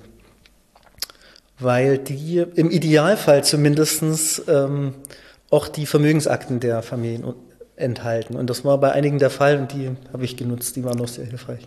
Gab es irgendwie Ärger, dass du nachgefragt hast, ob man das benutzen kann? Hat sich jemand äh, pikiert? Äh, pikiert nicht, aber quasi ähm, die, das ist nicht ganz so einfach daran zu kommen. Also selbst wenn es quasi einen geregelten Weg gibt als Wissenschaftler oder Wissenschaftlerin, ähm, Schutzfrist verkürzen, Schutzfristen verkürzen zu lassen, heißt das nicht, dass es tatsächlich auch passiert. Also äh, ich habe viele Archive angefragt und ich habe letztlich Akten aus drei oder vier Landesarchiven bekommen, aber ich habe auch mindestens so viele Absagen gekriegt. Also das ähm, damit muss man leben. Also das ist das ist immer das, was man als Historiker oder Historikerin allgemein hat. Man man ist etwas eingeschränkt. Man kann nur nehmen, was da ist äh, für die Analyse. Ja, das ist manchmal etwas ärgerlich. Aber ja. Welchen Part hat das Vererben in der DDR in deiner Dissertation eingenommen? In der Dissertation keinen. Ähm, Warum nicht? Ich habe ähm, ja da noch einen Text von dir gekriegt, genau. wo, sich dies, wo du dich dieses Themas dann angenommen hast. Genau, ich habe, äh, das ist ein Aufsatzentwurf, äh, der hoffentlich bald mal veröffentlicht wird, äh, auch Corona-bedingt etwas zurückgestellt ist. Ähm, das Erben in der DDR hat dann keine Rolle gespielt, weil es einfach in diesem Zeitraum, den man hat, also drei Gesellschaften zu untersuchen, war faktisch einfach nicht machbar. Es ist aber super interessant ähm, und ich bin letztlich darauf gekommen, den Aufsatz zu schreiben, weil ich in den äh, Berliner Akten immer wieder, ist ja auch naheliegend als geteilte Stadt, immer wieder Berührungspunkte mit Ostberlin hatte oder mit äh, Erbinnen und Erben aus der DDR. Und das Interessante war da natürlich, dass die, die Wertvorstellungen ganz andere waren. Also äh, wenn man jetzt mal diese Nach Nachlassgerichtsakten, die ich hatte, da ging es jetzt, das war wirklich ein breiter Querschnitt der Neuköllner Bevölkerung in den 60er Jahren. Und das war jetzt keine reiche Bevölkerung. Also ging es jetzt eher um kleine Nachlässe, ähm, einige tausend D-Mark und vielleicht ein netter Hausrat. Und es war ganz interessant, wie unterschiedlich diese Dinge bewertet wurden. Und so bin ich eigentlich dann auf die DDR gekommen mich da ein bisschen mehr damit zu befassen. Das war so der Ausgangspunkt zumindest. Bevor wir zu den unterschiedlichen Bewertungen kommen, ging das überhaupt in der DDR zu vererben? Weil das hat mich dann auch tatsächlich überrascht, dass es ja praktisch eine Erbschaftssteuer in der DDR gab. Weil ich dachte, also Privatvermögen war ja, sagen wir es mal so, von der SED nicht wirklich gewollt. Und wie man dann Privatvermögen vererben kann in der DDR, war mir schwer rätselhaft. Deswegen war dein Aufsatz unglaublich informativ, weil ich nicht wusste, dass es unter anderem auch steuerfreie Vorgänge bei der Erbschaft in der DDR gab. Ja, das war auch. Wo, wo die FDP wahrscheinlich heutzutage jubeln würde. Das war in der Tat auch für mich interessant, ähm, dass es die Steuerfreiheit äh, dabei Sparguthaben gab. das, ähm, die Sache ist natürlich, dass man also die SED ich frage ich frag nochmal neu. Wie sah das Erbschaftsregime in der DDR aus? Äh, zunächst einmal war die SED natürlich eigentumsfeindlich, das hast du gerade ja schon äh, angedeutet.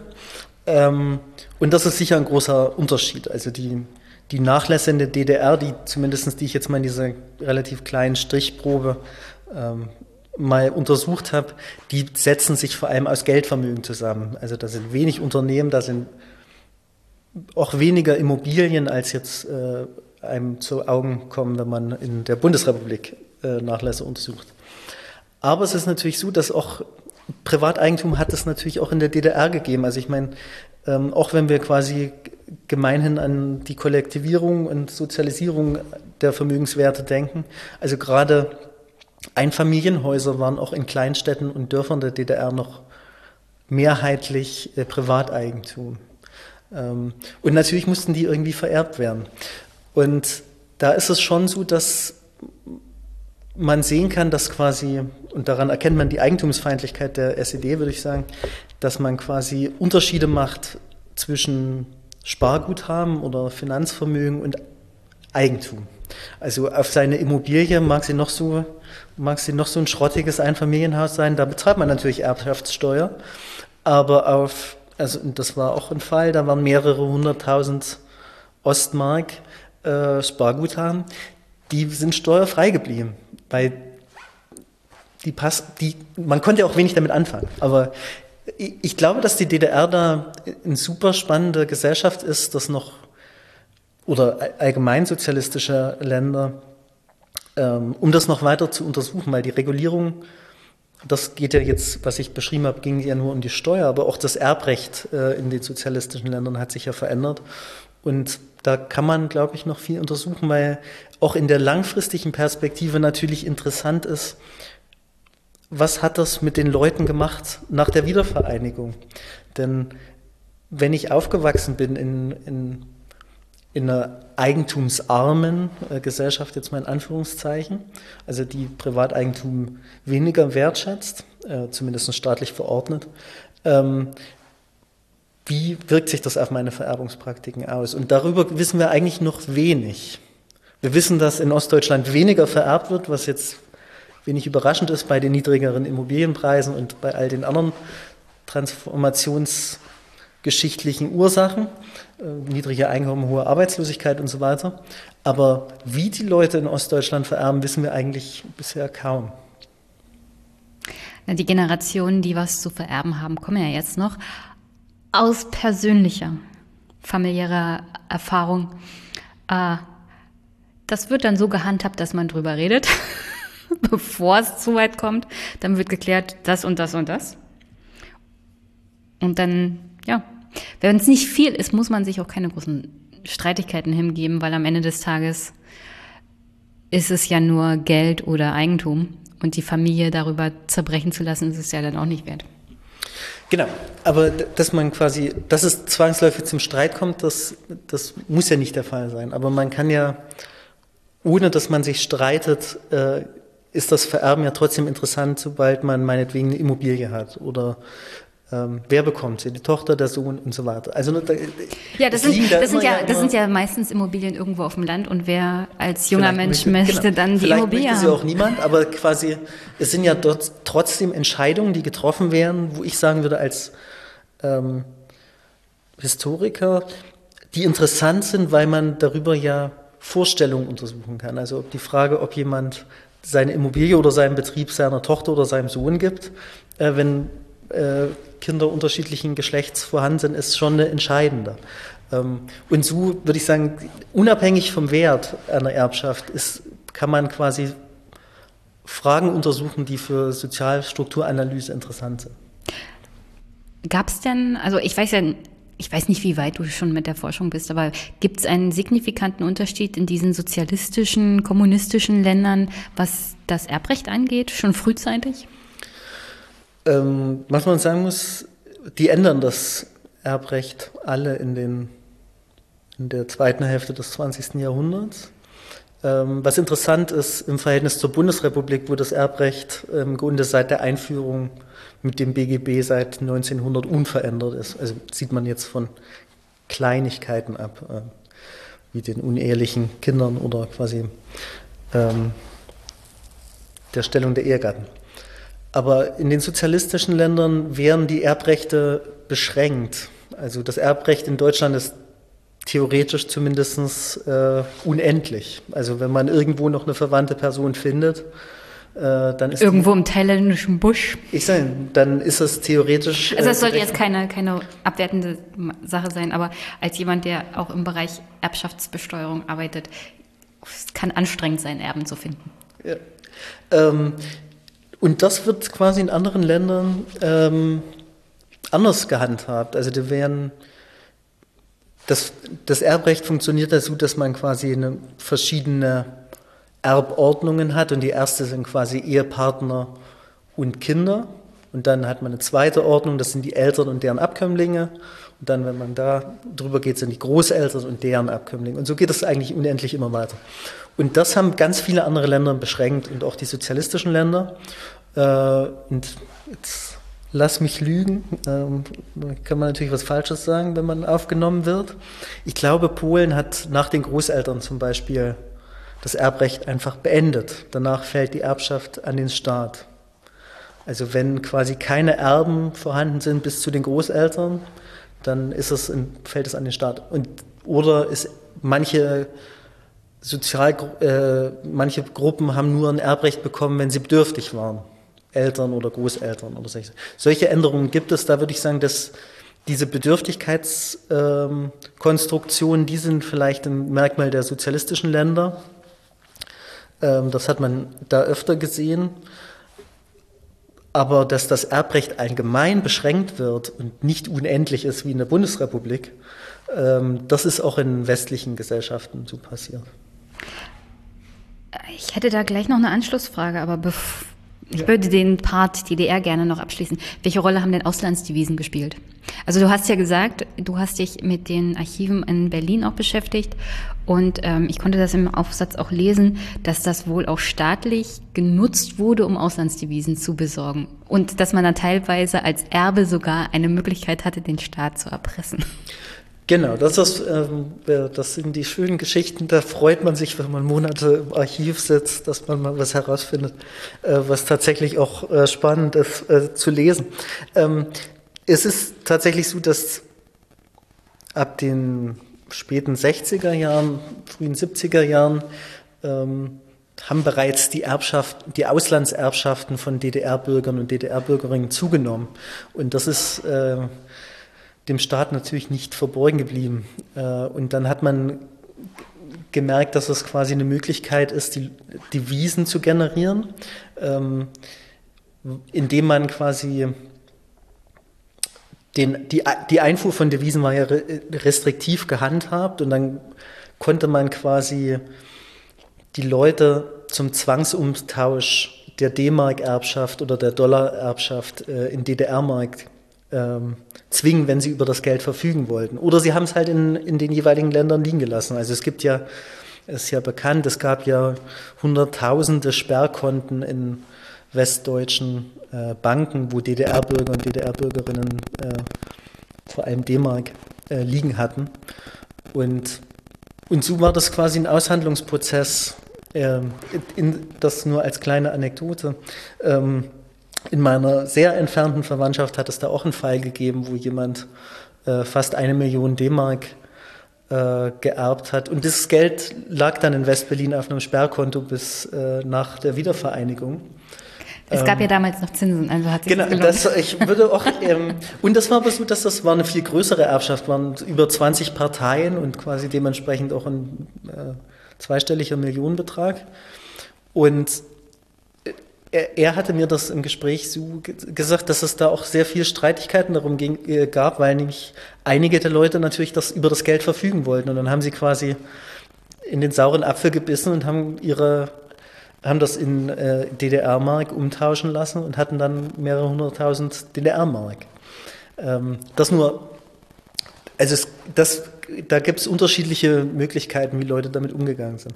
Und die, die Sache mit der Erpressung, das vielleicht nur als eine Sache, einige Leute sind sich sicher dem, der Macht dieser äh, Summe bewusst gewesen und haben äh, sich Reiseerleichterungen oder bestimmte Luxusgüter äh, zukommen lassen, also westliche Fahrzeuge oder äh, dergleichen. Äh, bei der Familie, die ich glaube ich im Aufsatz gen genannt habe, die hat äh, sich auch eine neue Heizungsanlage in ihr Wohnhaus einbauen lassen, also solche Dinge und hat das genutzt äh, und mit den DDR-Behörden darüber verhandelt, was mit dieser, ich glaube, es waren anderthalb Millionen D-Mark oder so.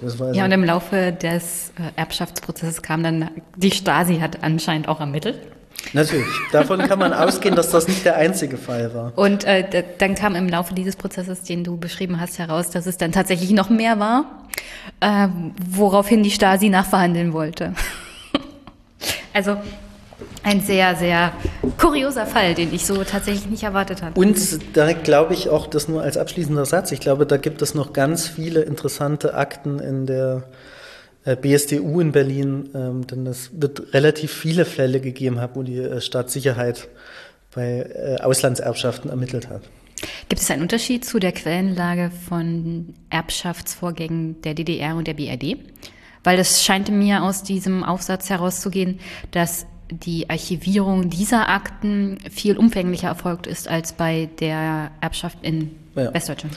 Also das, hat, das hängt ein bisschen damit zusammen, welche Rolle die Finanzämter im Staat spielen. Also in der Bundesrepublik ist die Finanzverwaltung Ländersache und wird damit auch von Landesarchiven archiviert, während in der DDR äh, die Erbschaftssteuer über die Kreise abgewickelt wurde.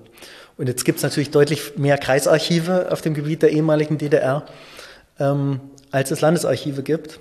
Und Landesarchive kriegen ja sehr viele Sachen angeboten und müssen dann auch Sachen kassieren und so weiter. Und äh, deswegen sieht es so aus, äh, zumindest aus den Stu äh, Untersuchungen, die ich jetzt gemacht habe, dass es für die DDR deutlich mehr Quellen zur Vermögensvererbung gibt. Und allgemein auch zur, was man da noch dazu sagen muss, das handelt sich da nicht nur um Erbschaftssteuerakten, äh, sondern auch ähm, um die Übertragung von Eigentum an den Staat, wenn es zum Vererben geht. Also in der DDR, das habe ich auch äh, bei verschiedenen Gesprächen mit älteren äh, Menschen äh, gehört, die in der DDR äh, schon mal mit dem Thema in Berührung gekommen sind, dass viele Leute ja auch ihre vor allem äh, Mehrfamilienhäuser in Städten an den Staat übertragen haben, wenn es darum ging, das zu vererben, weil niemand es wollte wie du vorhin beschrieben hast, dass man darüber gesprochen hat und gesagt hat, nee, äh, was will ich mit der Immobilie? Und darüber gibt es sehr viele Akten und ich, da müsste man definitiv nochmal systematisch eine Untersuchung durchführen. Es wäre dann aber auch nochmal interessant herauszufinden, was ist denn nach der Wende damit passiert, weil mittlerweile sind vor allem ja in Städten wie Leipzig, Dresden solche Immobilien wahrscheinlich wieder gefragt. Das ist in der Tat richtig. Ähm, das ist ja immer das, das mit, dem, mit dem Beispiel vorhin äh, mit dem Sperrkonto. Die, manch einer oder manch eine, die die Immobilie in der Dresdner Innenstadt behalten hat, ähm, hat sicher die richtige Entscheidung getroffen. Aber ja, es, es gibt ja neuere Forschung. Ähm, wir hatten hier im Institut auch eine Gruppe ähm, zur langen Geschichte der Wende, wo ein ähm, Projekt der Projektleiterin Kerstin Brückweh auch zu den Eigentumsverhältnissen in der Transformationszeit ist. Ähm, das, da ist jetzt auch schon eine Publikation erschienen, das, ähm, da ging es um genau solche Rückübertragungsfälle. Da ging es weniger um Erbschaften, aber quasi um Eigentumskonflikte in der Nachwendezeit. Und genau, in diese Richtung muss man das noch weiterdenken, da hast du ganz sicher recht. Also für zukünftige Buchempfehlungen sozusagen hast du schon mal ein Thema. Ja, äh, ich hoffe, dass es ein, das, das ist ja die leise Hoffnung, dass vielleicht irgendjemand, äh, der jetzt Geschichte studiert, sich dafür begeistern kann und dann, dass man nicht alles selber machen muss. Um äh, mal zurück zu dem vorherigen Thema zu kommen, wie man zum Beispiel Erbberechtigung gekattet hat. Wäre das eine Möglichkeit, um zum Beispiel das Problem der sozialen Ungleichheit anzugehen, was jetzt die Erbschaft angeht? Also ich hole mal ein bisschen weiter aus. Wir sind ja mittlerweile so bei der Vermögensverteilung in Deutschland, dass wir den Stand von vor 1914 erreicht haben. Also was die Vermögensungleichheit angeht, sind wir zu Kaiserzeiten angekommen im 21. Jahrhundert. Und ich denke mal, ganz stark wird da das Thema Vererben auch eine Rolle spielen. Da würdest du mir, glaube ich, zustimmen. Genau.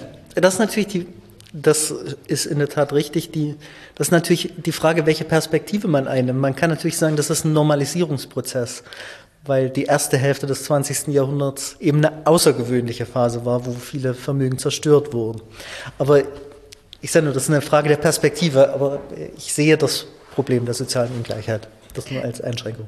Und ähm, aber offensichtlich war das schon im 19., Anfang des 20. Jahrhunderts ein Thema, das Philosophen beschäftigt hat.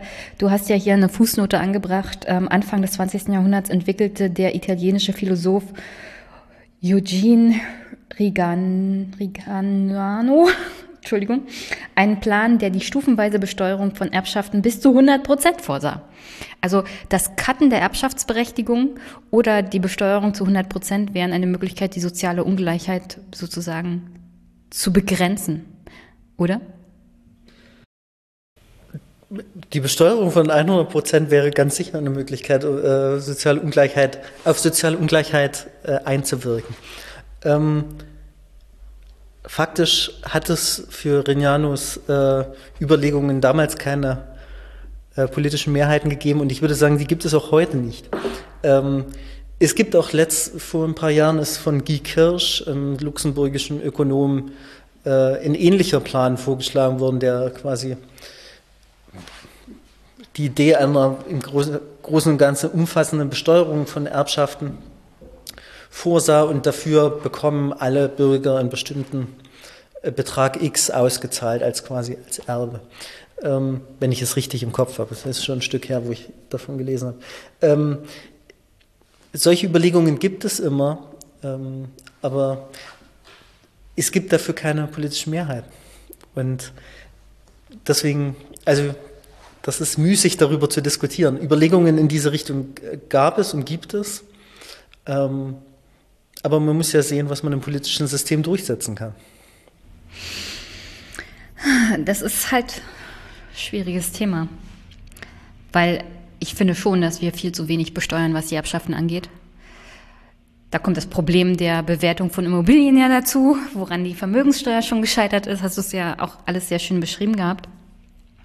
Und gleichzeitig kann man sagen, es ist ja nicht nur so, dass die Umwälzung im 20. Jahrhundert da jetzt irgendwie dazwischen gegrätscht haben, denn wir haben ja am Anfang, hatte ich ja erwähnt, die Vererbung in Florenz über sechs Jahrhunderte hinweg.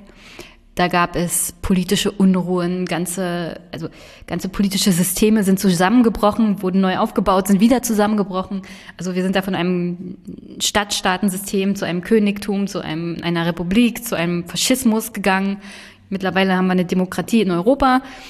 Und trotzdem über 600 Jahre hinweg äh, hat sich diese, dieser Reichtum ja vererbt. Und wir gehen ja immer davon aus, also nach drei Generationen, so ist ja mit dieser Erzählung, geht das Vermögen verloren, weil die Erben im, Faul werden oder keinen Antrieb mehr haben. Also kann man nicht unbedingt sagen, dass Umwälzung die soziale Ungerechtigkeit vernichtet. Man kann auch nicht sagen, dass Frieden irgendwie dazu führt, weil, wie gesagt, jetzt aktuell, der politische Wille ist nicht da, die Ungleichheit zu begrenzen. Und es wird ja nur noch schlimmer, wenn die, sagen wir mal, Boomer-Generation jetzt auch noch ihre Vermögen vererbt.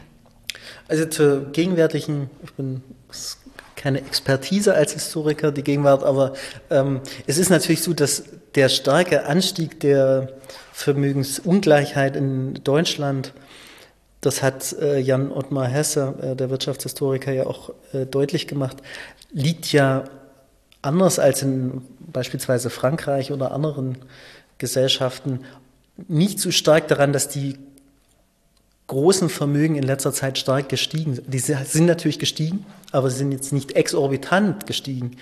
Unser Problem in Deutschland ist, dass quasi der Anteil der ärmeren Hälfte der Bevölkerung ähm, in den letzten 20 Jahren extrem zusammengeschrumpft. Also man könnte sagen, die ärmere Hälfte der Bevölkerung ist ver verarmt. Äh, und das ist quasi, das hat unsere Vermögensungleichheitsschere so weit auseinandergehen lassen.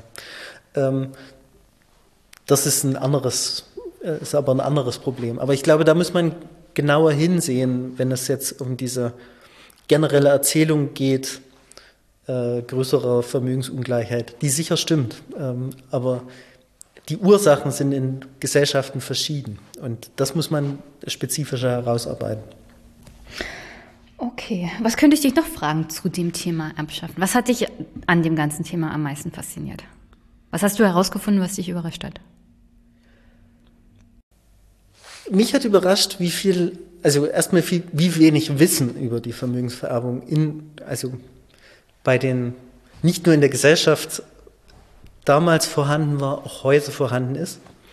Ähm, aber auch bei den Leuten, die tatsächlich ihr Testament aufgesetzt haben oder die zum Notar oder zur Notarin gegangen sind. Also es, es zeigt sich, dass sich einerseits, dass es ein großen, großes Unwissen gegenüber der, äh, der, des Erbrechts gab und der Besteuerung sowieso, aber und dann auch eine große Verwunderung darüber, also dass zum Beispiel nicht und auch von allen Seiten. Also sowohl von Ehepartnern und Ehepartnerinnen, die quasi verwundert waren, dass sie nicht automatisch alles erben. Ähm, aber genauso Kinder, die wiederum sagen, ja, warum kriegt eigentlich die Ehefrau die Hälfte? Oder, ne? Also diese, diese Unwissenheit über die Regelungen, die gelten, äh, die war überraschend. Und eine zweite überraschende Sache, äh, die damit ein bisschen im Zusammenhang steht, ähm, ganz viele Leute haben ins Testament geschrieben, was eh passiert wäre. Also Testamente verlieren so ein bisschen den Glanz, den sie so ein bisschen zugeschrieben bekommen in den quasi in der populären Darstellung oder wie du ja vorhin auch genannt hast, mit quasi sehr extravaganten äh, Bedingungen oder auch aus früheren Jahrhunderten, wo das quasi auch so eine Reflexion des eigenen Lebens ist. Das geht so ein bisschen verloren. Das sind eigentlich sehr langweilige Dokumente meist, äh, sehr standardisiert angefertigt. Und die Leute schreiben auch meistens rein, was nach der gesetzlichen Erbfolge eh passiert wäre. Und das war eine über, überraschende Erkenntnis, äh, weil wenn man sich mit einem Thema anfangs beschäftigt, dann hofft man natürlich auf viele spannende äh, Überlegungen und stellt sich das eben auch genauso vor. Da sitzt dann jemand und sagt jetzt, die nächsten 30 Jahre macht ihr das und ihr dürft das Haus nicht verkaufen und ihr führt die Fabrik weiter. Und das passiert aber selten. Und das war überraschend. Ist das nur in Deutschland so oder auch in Großbritannien? Weil ich könnte mehr, also wenn ich tippen müsste, würde ich sagen, seitdem wir das bürgerliche Gesetzbuch haben, wo das ja praktisch geregelt ist, guckt man da auch mal rein, bevor man so ein Testament schreibt und dann denkt man sich, oh, mache ich es halt so. Das ist, ein, dann bist du auf jeden Fall in, der Minderheit der Bevölkerung. Also es ist unwahrscheinlich, dass die meisten Leute sich umfassend damit beschäftigen.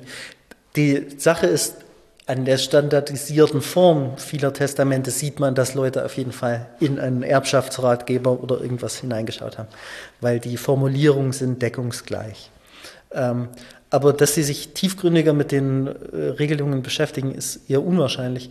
Ähm, in Großbritannien ist zumindest meine äh, These, dass es, da ist die Not etwas größer, sich mit dem Erbrecht zu beschäftigen, weil äh, anders als im deutschen Erbrecht haben Ehepartnerinnen keinen festen Erbteil zugesprochen bekommen, was natürlich eine ganz eindeutige Benachteiligung von Frauen ist.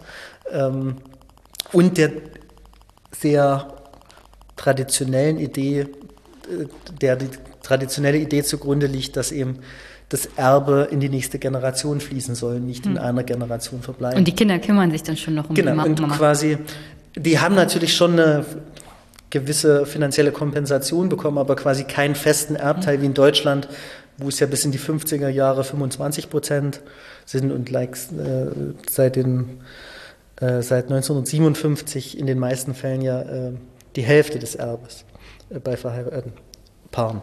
Und deswegen war da die, Kon also da war denn die Not, sich damit zu beschäftigen, etwas größer, denn da hing es viel stärker von der jeweiligen Vermögenssituation der Familie ab, was denn eigentlich passieren würde, weil ähm, würde die Witwe vielleicht alles bekommen bei einem kleinen Vermögen, aber bei einem großen Vermögen wäre sie eher schlechter gestellt. Und deswegen mussten sich da Familien eher damit beschäftigen. Das wäre so ein grundsätzlicher Unterschied. Okay, was erwartest du denn für die Zukunft des Erbens und des Vererbens? Naja, wir werden uns ähm, auch die nächsten Jahre und Jahrzehnte stark damit beschäftigen. Ähm, wie du ja schon angesprochen hast, das äh, poppt ja äh, öfter mal auf oder es ist ein Thema, das jetzt mehr wieder ins öffentliche Interesse gerät. Ähm, ich, kann, ich kann sagen, in, ich habe bloß kurz einen huschigen Blick in das SPD-Wahlprogramm geworfen. Da kommt das Thema Erbschaft auf Seite 22 das erste Mal vor. Genau. Also ich glaube nicht, dass es ein großes, dass es eine große Reform der Steuer gibt in den nächsten ein, zwei, drei, vier, fünf, sechs Jahren. Ähm, halte ich für ausgeschlossen, außer es gibt eine überraschende Regierungskoalition. Aber ähm, es ist, ist, glaube ich, ausgeschlossen. Das Interessante ist, ich würde diese starke Beschäftigung mit der Vermögensvererbung als eher als äh, Symptom einer anderen Entwicklung sehen, nämlich dass soziale Aufstiegskanäle in dieser Gesellschaft blockiert sind oder äh, alte weggebrochen sind. Und das ist, glaube ich, es setzt sich der Gedanke durch, dass man sozialen Aufstieg nur noch schwer schaffen kann. Und Aber setzt sich der Gedanke durch oder ist es faktisch so? Das ist sicher auch faktisch äh, zu einer gewissen Grade so. Aber ich sage nur, dass, dass man aufs Erben schaut, ist, glaube ich, dafür ist eine äh, andere Entwicklung ursächlich. Also ich sage mal, die Vermögensvererbung hat es auch in den 50er und 60er Jahren gegeben. Und äh, da hat es große Vermögen gegeben, die vererbt worden sind. Aber solange die Leute das Gefühl haben, sie können aus eigener Kraft einen sozialen Aufstieg schaffen, ähm, wie groß der auch immer sein mag, ähm, dann ist man eher bereit, Spitzen sozialer Ungleichheit sowohl im, wir, bei Vermögen als auch bei Armut auszuhalten, als wenn man das Gefühl hat, ich kann es eigentlich nur schaffen, wenn, wenn ich quasi den familiären Background habe oder andere äh, Dinge. Und deswegen glaube ich, dass die Vermögensvererbung, weil ich glaube, dass diese soziale Mobilität auch weiter eingeschränkt sein wird, ähm, wenn es keine politischen Änderungen gibt, ähm, glaube ich, dass die Vermögensvererbung auch weiterhin ein großes Thema bleibt. Hättest du einen Tipp, wie man da rangehen sollte oder könnte?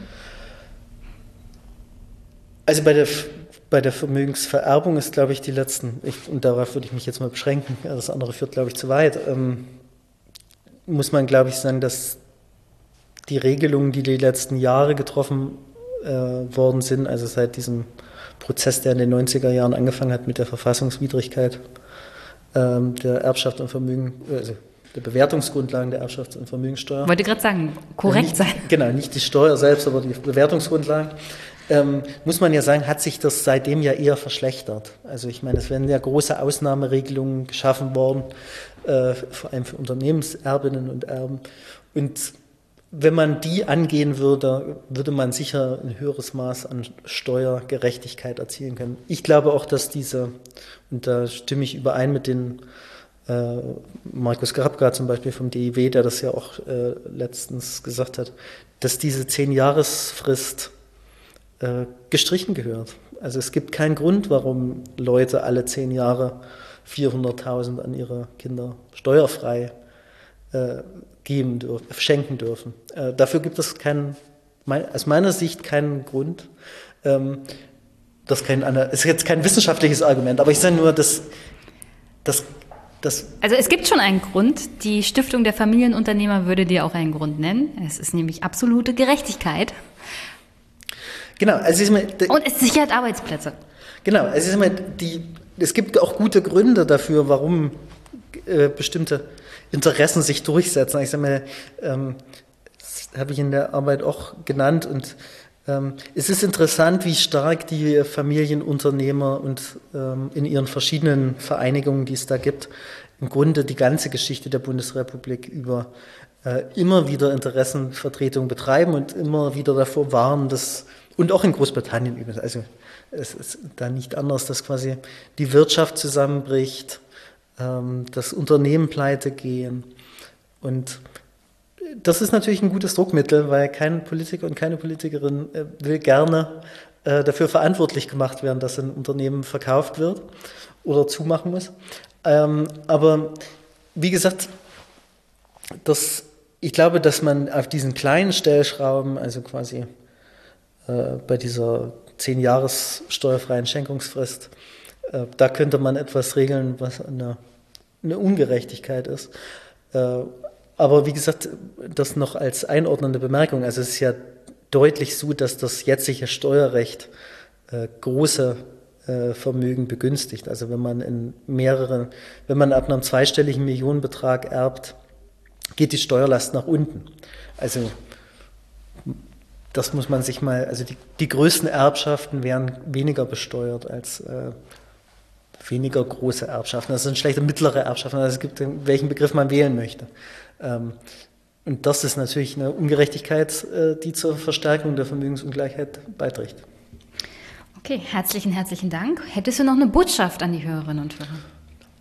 Nein, ich glaube nicht. Ich habe keine vorbereitet. Kein Problem, das ist auch eine Botschaft. Dann danke ich dir recht herzlich. Noch viel Erfolg und äh, wenn der Aufsatz zur DDR fertig ist und veröffentlicht wird, kannst du dich ja mal melden. Ja, auf jeden und, Fall, das mache ich. Vielen Dank. Und dann würde ich die auch nochmal veröffentlichen. Herzlichen Dank. Tschüss. Ciao.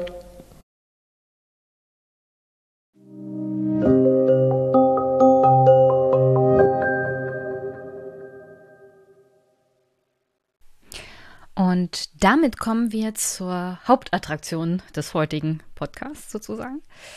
Marcel Fratscher und seinem Blick auf Geld und unserem Verhältnis zu Geld in Deutschland. Das ist eine doch schwere Kritik am Sparen unter anderem. Unserem Verhältnis zu Schulden kriegt das kriegt auch einen ziemlichen linken Haken und dann nochmal einen rechten und nochmal einen linken. Also, das Buch findet ihr in den Shownotes, ist erschienen im Berlin Verlag. Und ich habe am Anfang es gelobt. Ich lobe es jetzt nochmal. Besorgt es euch, wenn möglich. Gerne auch in der Bücherei ausleihen. Ja, ihr müsst nicht immer alles kaufen. Ausleihen reicht ja auch. Und jetzt viel Spaß mit Marcel Fratscher. Geld oder Leben und mir.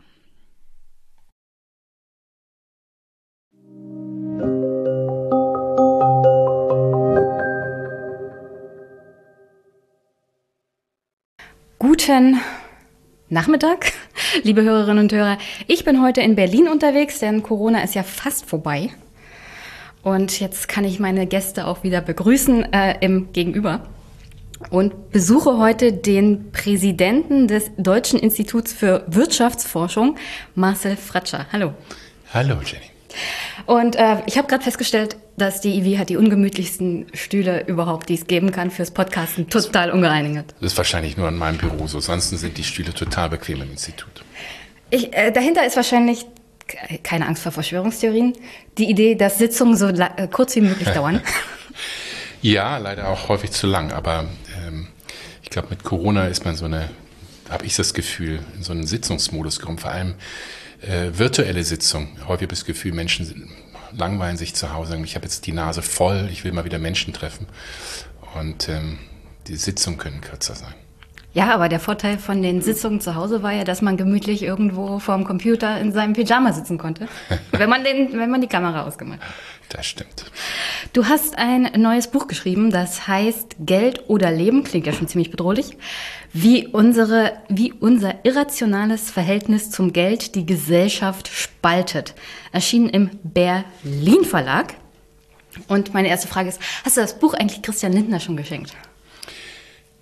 Ich, wir hatten es ihm geschickt. Ähm, wir hatten auch ähm, mal versucht, ihn zu einem, einem Streitgespräch äh, zu dem Thema zu gewinnen.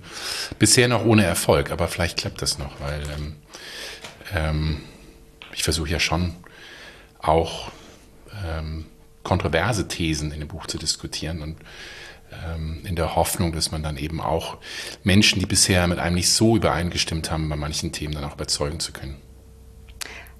Was für ein Streitgespräch wäre das dann? Was würdest du denn erwarten von Christian Lindner? Ein großes Thema, was mich bei Christian Lindner in den letzten Wochen ähm, ja so ein bisschen erstaunt hat. Er hat die Aussage gemacht, lieber neue Wahlen als neue Schulden. Und er hat gesagt, ähm, die Solidität der Staatsfinanzen muss gesichert werden. Äh, deshalb niedrige Schulden bedeuten Solidität der Staatsfinanzen sinngemäß. Und bei beiden Punkten würde ich streng mit ihm widersprechen, gerade beim zweiten Punkt. Für mich hat die Solidität der Staatsfinanzen nur sehr, sehr, sehr begrenzt etwas mit Schulden zu tun. Und ich glaube, diese Aussage zeigt eigentlich genau das, was ich in meinem Buch beschreibe oder der Untertitel des, des Buches. Ähm, ja, wie unser irrationales Verhältnis zu Geld die Gesellschaft spaltet. Und genau das ist ein tolles Beispiel dafür, äh, wie quer quer die Diskussion in Deutschland ist. Also wir können ja gerne neue Wahlen machen. Angesichts der Tatsache, dass heute Montag ist, ja, heute ist Montag, und die FDP gerade in NRW abgestürzt ist, könnten diese Neuwahlen durchaus dazu führen, dass wir zum Beispiel einen neuen Finanzminister bekommen, der dann nicht so irrationale Aussagen macht wie Christian Lindner. Deswegen gebe ich ihm mal recht, lieber neue Wahlen. Aber äh, kommen wir mal zu deinem Buch. Du redest ja, also du schreibst ja über unser Verhältnis zum Sparen, vor allem das deutsche Verhältnis zum Sparen, zu Schulden. Es geht viel um Vermögen und Erbschaft. Da komme ich vielleicht noch drauf. Aber meine Frage ist, sparst du denn? Ich spare, ich spare relativ viel, ähm, weil ich ein sehr, sehr gutes Einkommen habe, ähm, weil ich so in einem mittleren Alter bin. Also man sagt ja, man hat so einen Lebenszyklus, ne? als Kind, als Jugendlicher, als junger Mensch verschuldet man sich eher oder wenn man nicht verschuldet ist, dann im Prinzip äh, die Eltern zahlen für einen. Und dann ähm, ja, wenn man so in seinen 40ern, 50ern ist, hat man so das Maximale, wo man Geld verdient, wo man eigentlich auch erstens alte Schulden begleicht, wo man dann für die eigene Familie, eigene Kinder, wenn man sie hat, ähm, dann ja auch was investiert und dann im Alter braucht man dann eben dieses Geld, dieses Ersparte. Und ja, ich habe das große Glück, anders als 40 Prozent der Deutschen, die gar nicht sparen können, kein Erspartes haben, habe ich das große Glück, ein sehr gutes Einkommen zu haben und dementsprechend mich absichern zu können und Vorsorge betreiben zu können. Diese Tugend vom Sparen, also wir Deutschen sind ja stolz darauf, dass wir Sparweltmeister sind. Ähm, wo kommt das eigentlich her? Und ist das eine deutsche Besonderheit? Diese Moral vom guten Sparen und von schlechten Schulden ist schon eine deutsche Besonderheit, denn Fakt ist, es gibt kaum eine Gesellschaft, die so viel Geld auf die hohe Kante legt wo so, so viele so viel Geld auf die hohe Kante legen, ähm, auch wenn es extrem ungleich verteilt ist, wie ich eben gesagt habe, 40 Prozent sparen gar nicht. Aber wir als Gesellschaft sparen extrem viel. Wir können es sogar beziffern, denn ähm, ähm, das ist ja jetzt in technischer Sprache nennen wir das Leistungsbilanz. Deutschland, äh, deutschen Bürgerinnen und Bürger und Unternehmen sparen jedes Jahr 230, 250 Milliarden Euro ähm, jedes Jahr. Das sind ungefähr 6, 7, 8 Prozent der jährlichen Wirtschaftsleistung. Und ähm, das ist das Erste. Jetzt die Frage, wieso ist das sehr deutsch? Ähm, ich habe mir im Buch auch die Historie angeschaut in Deutschland, äh, woher das kommt. Und beispielsweise so 18. Jahrhundert, 19. Jahrhundert war das vor allem so einem deutschen Denken und auch ähm, deutschen Kultur sehr stark verankert. Das es hieß, äh, wer nicht sparet in, in guten Zeiten, der hat nicht in der Not. Also dieses, na, ursprünglich mal, ähm, wenn es ein großes Risiko gibt, muss ich jetzt sparen, damit ich in der Zukunft mich absichern kann. Es gab die erste Sparkasse, war die Hamburger Sparkasse. Also die Idee, dass nicht nur große Unternehmen, ja, die, die ersten Banken, klar, waren in Venedig, in Florenz, das war aber eher für Unternehmen und für Staaten, aber dass jeder Bürger, jede Bürgerin sparen soll, sparen muss. Ähm, das kam vor allem in Deutschland so als allererstes auf und das hat sich dann in den Jahrhunderten auch sehr stark wurde das politisiert. Äh, Im 19. Jahrhundert, auch im 20. Jahrhundert, die Nazis beispielsweise haben so eine ganz starke Erwartung gehabt, du musst sparen, damit, ne, sonst bist du kein guter Mensch, sonst bist du kein guter Bürger oder keine gute Bürgerin, weil die Idee war ja gerade auch deshalb politisch motiviert und polarisiert. Ähm, ähm, der Staat braucht Geld, häufig um Kriege bestreiten zu können. Deshalb müssen die Bürgerinnen und Bürger sparen können, damit sie die äh, Kriegsanleihen kaufen können und dem Staat ermöglichen, Kriege zu führen. Also es hat schon etwas mit Politisierung zu tun des Sparens und das war in Deutschland historisch auch sehr, sehr stark. Mich würde ja dann interessieren, äh, gibt es in Russland aktuell viel Sparvermögen? Könnte man sich das so vorstellen? Dass man sozusagen eine Gesellschaft auf Krieg und Krisen vorbereitet, indem man ihnen sagt, spart mal, behaltet mal die Devisen zu Hause? Es gibt viele Gesellschaften, die das äh, versuchen, indem sie Kapitalverkehrskontrollen einführen. Also zum Beispiel, dass, dass man gar nicht das Ersparte ins Ausland bringen kann. Ja, so wie wir das machen, wir Deutschen mit unseren 230, 250 Milliarden Euro, das geht ja alles ins Ausland. Das äh, nehmen sich ausländische Unternehmen, ausländische Bürgerinnen und Bürger, die dieses Geld dann nehmen und investieren oder ausgeben. Und Länder wie Russland ist es so, dass es ganz schwierig ist für viele, es sei denn, sie sind Milliardär und einer der Oligarch, Oligarchen, ich weiß gar nicht, gibt es Oligarchinnen? Wahrscheinlich nicht.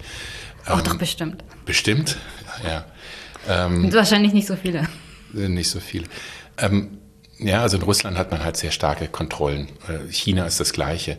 Es gibt wahnsinnig viel Vermögen in China und ähm, der größte Teil darf nicht aus dem, aus dem Land raus, genau mit der Idee.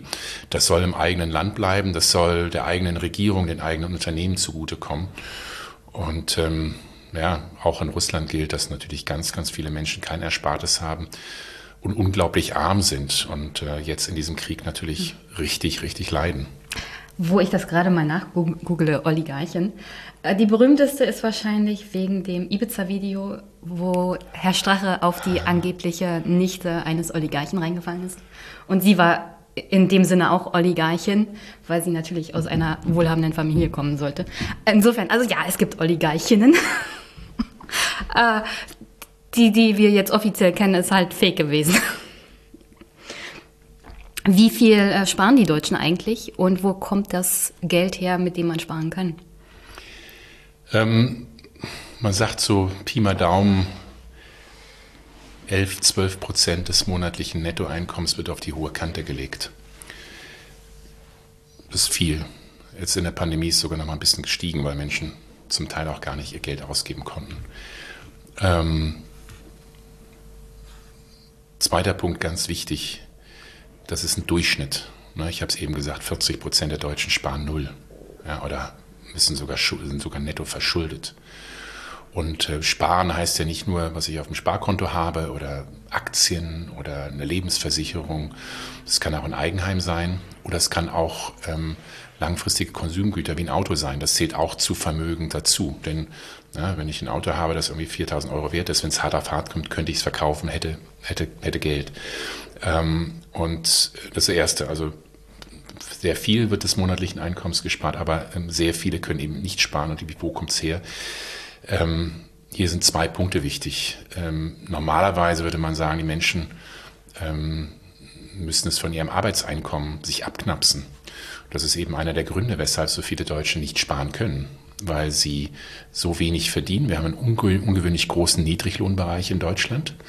Ähm, ja, gibt fast jeder Fünfte verdient weniger als 12 Euro pro Stunde. Das sind wahnsinnig viele Menschen, die einfach so wenig pro Stunde bekommen, dass sie davon nicht großartig was zurücklegen können. Und auch das Steuersystem, kommen wir sicherlich gleich einmal darauf zu sprechen. Es gibt kein Land, das Arbeit stärker besteuert und Vermögen geringer besteuert als Deutschland. Das macht es einfach unglaublich schwierig, mit der eigenen Hände Arbeit wirklich sparen zu können. Und vielleicht noch ein letzter Punkt, der mir auch wichtig ist.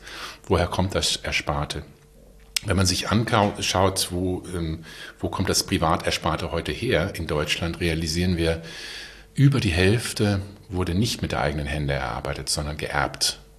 Also wenn Sie jetzt jemanden sehen mit einer schönen Wohnung oder einem schönen Haus, ähm, ist die Wahrscheinlichkeit recht groß, dass er oder sie das geerbt oder geschenkt bekommen hat von den Eltern oder Großeltern. Und auch das ist eine Realität. Also ähm, wenn wir über Leistung sprechen, ja, über Gerechtigkeit, das ist so das Verständnis nach Umfragen vieler Deutsche sagen, ja, Leistung soll honoriert werden.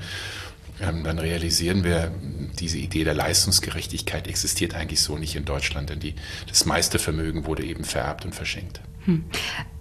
Beschreibst du ja am Anfang deines Buches schon in Voraussicht der nächsten Kapitel auch zu dem gestörten Verhältnis der Deutschen zu Geld und Sparen und Schulden gehört ja auch, dass wir ein gestörtes Verhältnis zum Steuersystem haben. Und da lese ich mal vor. Hinzu kommt die Illusion, dass Menschen durch harte Arbeit ihres eigenes Glückes Schmied sind und selbst Vermögen aufbauen könnten.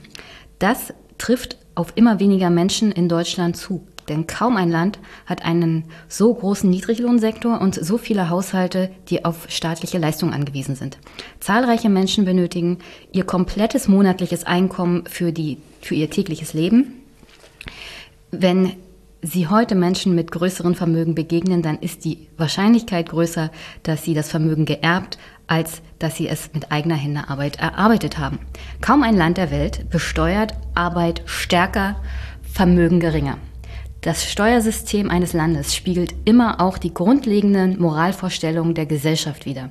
Was sagt es über unsere Gesellschaft aus, dass kaum ein Land Arbeit noch stärker besteuert und Vermögen noch privilegierter behandelt? Also es ist ja auch lustig, dass diese Erzählung immer da ist, auch von der FDP. Wir senken die Steuern, wir machen einen Trickle-Down-Effekt. Ähm, vieles der aktuellen Ampelregierung ist ja auch darauf ausgelegt, Unternehmen zu entlasten, damit privatwirtschaftlich auch der Klimawandel und die Zeitenwende jetzt demnächst finanziert werden kann. Das hängt alles mit, diesem, mit dieser Idee zusammen, private Menschen können das besser machen als der Staat. Das ist so, so eine grundsätzliche Debatte. Also nicht alles kann der Staat natürlich besser als äh, Unternehmen, ganz klar. Würde ich auch nicht so unterschreiben. Nichtsdestotrotz fällt ja hier ziemlich viel auseinander. Und alleine das Steuersystem, also als jemand, der im Finanzamt arbeitet, schlage ich immer noch die Hände über dem Kopf zusammen, wenn ich mir die deutsche Steuergesetzgebung angucke.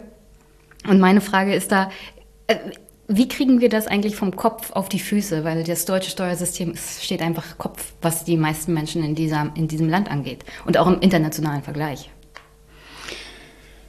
Wie kriegen wir es von Kopf durch die Füße? Äh, wie ich ja, wie du ja eben zitiert hast im Buch, ähm, ein Steuersystem spielt ja die Moral Spieler und im Augenblick ist die Moral so, ähm, Sparen ist etwas Gutes, Schulden ist etwas per se Schlechtes ähm, und die Idee dahinter ist, ich darf dann auch Erspartes nicht besteuern.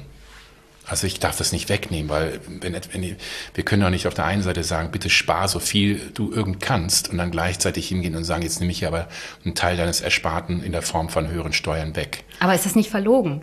Weil die Idee dahinter ist ja, du bist deines eigenen Glückes Schmied. Wer was leistet, wird weniger theoretisch besteuert, weil er erarbeitet sich ja Vermögen. Aber die geringste Steuer, also Belastung kommt tatsächlich über die Erbschaftssteuer, wo leistungsloses Vermögen vererbt wird. Ja, ich will jetzt mal ein bisschen Devil's Advocate spielen. Ich gebe dir ja recht, aber das Gegenargument vieler ist zu sagen, ja, aber das wurde doch schon besteuert, das, was vererbt wird. Ne? Ja, aber dieser Erbvorgang, also, der Ver, also es wird ja besteuert, der Vererbungsvorgang, nicht der Vorgang, der dazu führt, dass diese Erbschaft angesammelt wurde. Und genau. dann habe ich mir das Buch extra mitgebracht, ja das neueste Buch von David de Jong, äh, Nazi-Billionärs, also Nazi-Milliardäre. Und der beschreibt die wirklich dunkle, dunkle Vergangenheit der verschiedenen deutschen reichen Dynastien. Unter anderem werden so Familien behandelt wie Quandt, wie Flick, wie Porsche und Oetkers. Also das, das sind Vermögen, die haben übrigens schon im 19. Jahrhundert angefangen. Und die erben sich einfach über die Generationen fort. Und die, die Art und Weise, wie Erbschaftssteuer aufgebaut ist in Deutschland, ist, umso reicher man ist, umso wahrscheinlicher ist, dass man gar keine Besteuerung erwarten muss. Ich meine, denn das beste Beispiel vor wenigen Jahren war jetzt ähm, die Erbin von dem Bildverlag. Ah, wie heißt sie noch gleich? Ach, jetzt ist mir der Name entfallen. Nicht von Springer, nicht Friede Springer. Friede Springer, doch, die hat, die hat äh, im Großteil ihrer Anteile an den Nachfolger sozusagen Matthias vererbt. Töpfner. Genau. Und zwar in einem Steuersparprogramm, äh, System, wo er praktisch keine Steuern bezahlen musste. Auf ja. diese Schenkung. Ja, und das hat natürlich auch eine Geschichte in Deutschland. Ne? Und ähm, unsere Wirtschaftsstruktur in Deutschland basiert sehr stark auf mittelständischen Unternehmen. Die sind in allermeisten oder sehr, sehr vielen Fällen familiengeführt und häufig schon über Generationen hinweg weitergeführt. Und das ist was Gutes. Ähm, es ist ja gut, so eine Stabilität zu haben. Ähm, ich habe auch per se jetzt kein Problem damit, wenn Menschen sehr reich sind und sehr viel Vermögen haben. Die Frage ist ja immer, für mich aus ökonomischer Sicht, aber auch aus, aus moralischer Sicht, ist nicht die Frage, wie viel Geld hat jemand, sondern was macht er oder sie damit. Und wenn Vermögen in einem Familienunternehmen gebunden ist und dieses Familienunternehmen viele gute Jobs schafft, Sicherheit schafft, sich kümmert, sich gesellschaftlich engagiert, ist das ja was Wundervolles. Und das ist eben auch eine der Stärken des deutschen Wirtschaftsmodells. Mein Kritikpunkt ist, ähm, das heißt aber doch nicht, dass ich, äh, dass auch diese Familienunternehmen sich nicht ähm, am gesellschaftlichen Kosten beteiligen. Es geht doch darum, dass der Staat hat Kosten. Der muss ein Bildungssystem bereitstellen, wo wir alle wissen, es reicht eigentlich nicht, müsste eigentlich besser sein, eine gute Infrastruktur, Sicherheit, ganz viele Dinge. Und was er jetzt im Augenblick macht, er sagt, nee, komm, die ihr, die die große Vermögen habt, euch lasst mal das Geld. Erbschaftssteuer ist das, das extreme Beispiel, wo die allermeisten mit großen Erbschaften von Familienunternehmen komplett steuerfrei davonkommen. Dann heißt es aber, ja, irgendwo muss er sein Geld herbekommen. Und wo nimmt er das Geld her? Von den Arbeitnehmerinnen und Arbeitnehmern. Also er besteuert Arbeit. Und jetzt kann man sich über Moral streiten. Und ich als Bürger sage das ganz offen, ich finde das problematisch, wenn man Nein, wir müssen gleich nochmal über Leistung sprechen, weil du eben so, so einen Nebensatz gesagt hast, Leute, die viel verdienen, leisten viel. Du hast es ein bisschen anders genannt und das will ich auch nochmal hinterfragen. Aber nochmal zu meinem Punkt zurück. Es geht um Moral, aber es geht eben auch aus ökonomischer Effizienz. Und das ist einer meiner Kritikpunkte. Wir alle schießen uns in eigenen Fuß, wenn wir Arbeit so stark besteuern, wie wir es im Augenblick tun. Weil viele Menschen, für viele Menschen lohnt sich Arbeit nicht. Ähm, gibt Viele wissenschaftliche Studien, die zeigen, ganz viele Frauen in Deutschland arbeiten entweder gar nicht oder arbeiten nur Teilzeit oder ein wenig Stunden oder in Minijobs, weil sie sagen, ja, für jeden zusätzlichen Euro wird mir total viel weggenommen. Das lohnt sich für mich einfach nicht. Und damit schaden wir doch nicht nur der Person, sondern wir schaden uns als Gesellschaft. Wir sehen doch im Augenblick, wie die Fachkräfte fehlen. Wir haben ganz viele toll qualifizierte Menschen, äh, denen große Hürden weg, in den Weg gelegt werden, auch steuerlicher Natur, äh, zu arbeiten oder mehr zu arbeiten. Und das ist mein Kritikpunkt, äh, zu sagen, wir brauchen nicht nur, ein, nicht nur ein anderes Bewusstsein, sondern auch aus ökonomischen, rein ökonomischen Gesichtspunkten ist dieses Steuersystem, so wie es ist, ziemlich unsinnig. Ja, aber wenn man sagt, weil es so unsinnig ist, wir müssen Arbeit weniger belasten, Ja. wo nehmen wir dann das her? Über höhere, über höhere Belastung von Vermögen. Und Deutschland nimmt, der deutsche Staat nimmt weniger als ein Prozent der Wirtschaftsleistung, knapp 35 Milliarden Euro an vermögensbezogenen Steuern ein. Gehen Sie nach Frankreich, gehst du nach Frankreich, USA, Großbritannien, die nehmen das Vierfache davon ein. Und jetzt kann keiner sagen, das sind ja alles, alles irgendwie völlig schreckliche Volksländer und da will keiner Alles leben. kommunistische Länder. Äh, Alles kommunistische Länder und so unterschiedliche Länder wie Großbritannien und Frankreich. Ja, also Frankreich ein großer, noch ein größerer Staat als bei uns und die Briten, die Amerikaner einen sehr eher kleinen Staat. Und die kommen damit sehr gut klar. Und wie gesagt, für mich nicht nur aus moralischer, sondern vor allem aus ökonomischer Sicht macht es so, wie wir es machen, überhaupt keinen Sinn und wir schaden uns damit selber. Wir machen jetzt mal einen kleinen äh, Merkpin sozusagen in die Erbschaftssteuer, weil ich habe ein bisschen vorgegriffen zu den Vermögen und der vielleicht Vermögensbesteuerung. Was wissen wir denn eigentlich über das deutsche Vermögen? Wir wissen, dass das deutsche Vermögen vermutlich knapp 11.000 Milliarden Euro betrifft. Das ist Wieso vermutlich? Ah, weil wir gar nicht wissen, ähm, wer wie viel hat. Warum wissen wir das nicht? Weil die Menschen nicht verpflichtet sind, ihr Vermögen anzugeben. Seit wir keine Vermögenssteuer mehr haben. Seitdem wir keine Vermögensmehrsteuer mehr haben, das war Mitte, Ende der 70, 90er Jahre, also noch gar nicht so lange her, 25 Jahre. Ähm, und ähm, wir versuchen das hier mit unserem sozioökonomischen Panel, mit dem DIW SÖP ähm, bei Befragung. Da kriegen wir so ein bisschen was raus. Die Hochvermögende, die Millionäre und Milliardäre, die nehmen nicht gerne an Befragungen teil. Die wollen nicht gerne die Hose runterlassen. Das ist politisch wahrscheinlich nicht ganz so korrekt, aber die wollen eben nicht so gerne ihr Vermögen offenlegen. Das ist ein Problem. Das Zweite ist, dass ähm, ja auch der Wert von Vermögen nicht immer leicht zu messen ist. Nehmen wir jetzt mal eine Immobilie, die sich in Berlin, wenn Sie irgendwo ein schönes Haus äh, in Zehlendorf haben, wahrscheinlich in den letzten sechs, sieben Jahren im Wert mehr als verdoppelt hat. Ähm, ist ja ganz schwer, das zu messen. Und das sind die Gründe, weshalb wir das abschätzen können. Wir machen hier eine hochvermögende Stichprobe und wir können es ganz gut, aber deshalb sage ich vermutlich 11 Milliarden Euro. Das ist ungefähr das, ähm, das Dreifache einer jährlichen Wirtschaftsleistung. Aber Wie gesagt, ich arbeite ja im Finanzamt und ich bin für die Bewertung von Immobilien zuständig. Und wir kriegen ja jetzt diese Grundsteuerreform. Und natürlich entspricht das nicht zu 100 Prozent den tatsächlichen Werten, aber es ist ein ge- gesetzlich festgelegter Wert und den könnte man zum Beispiel als Grundlage nehmen.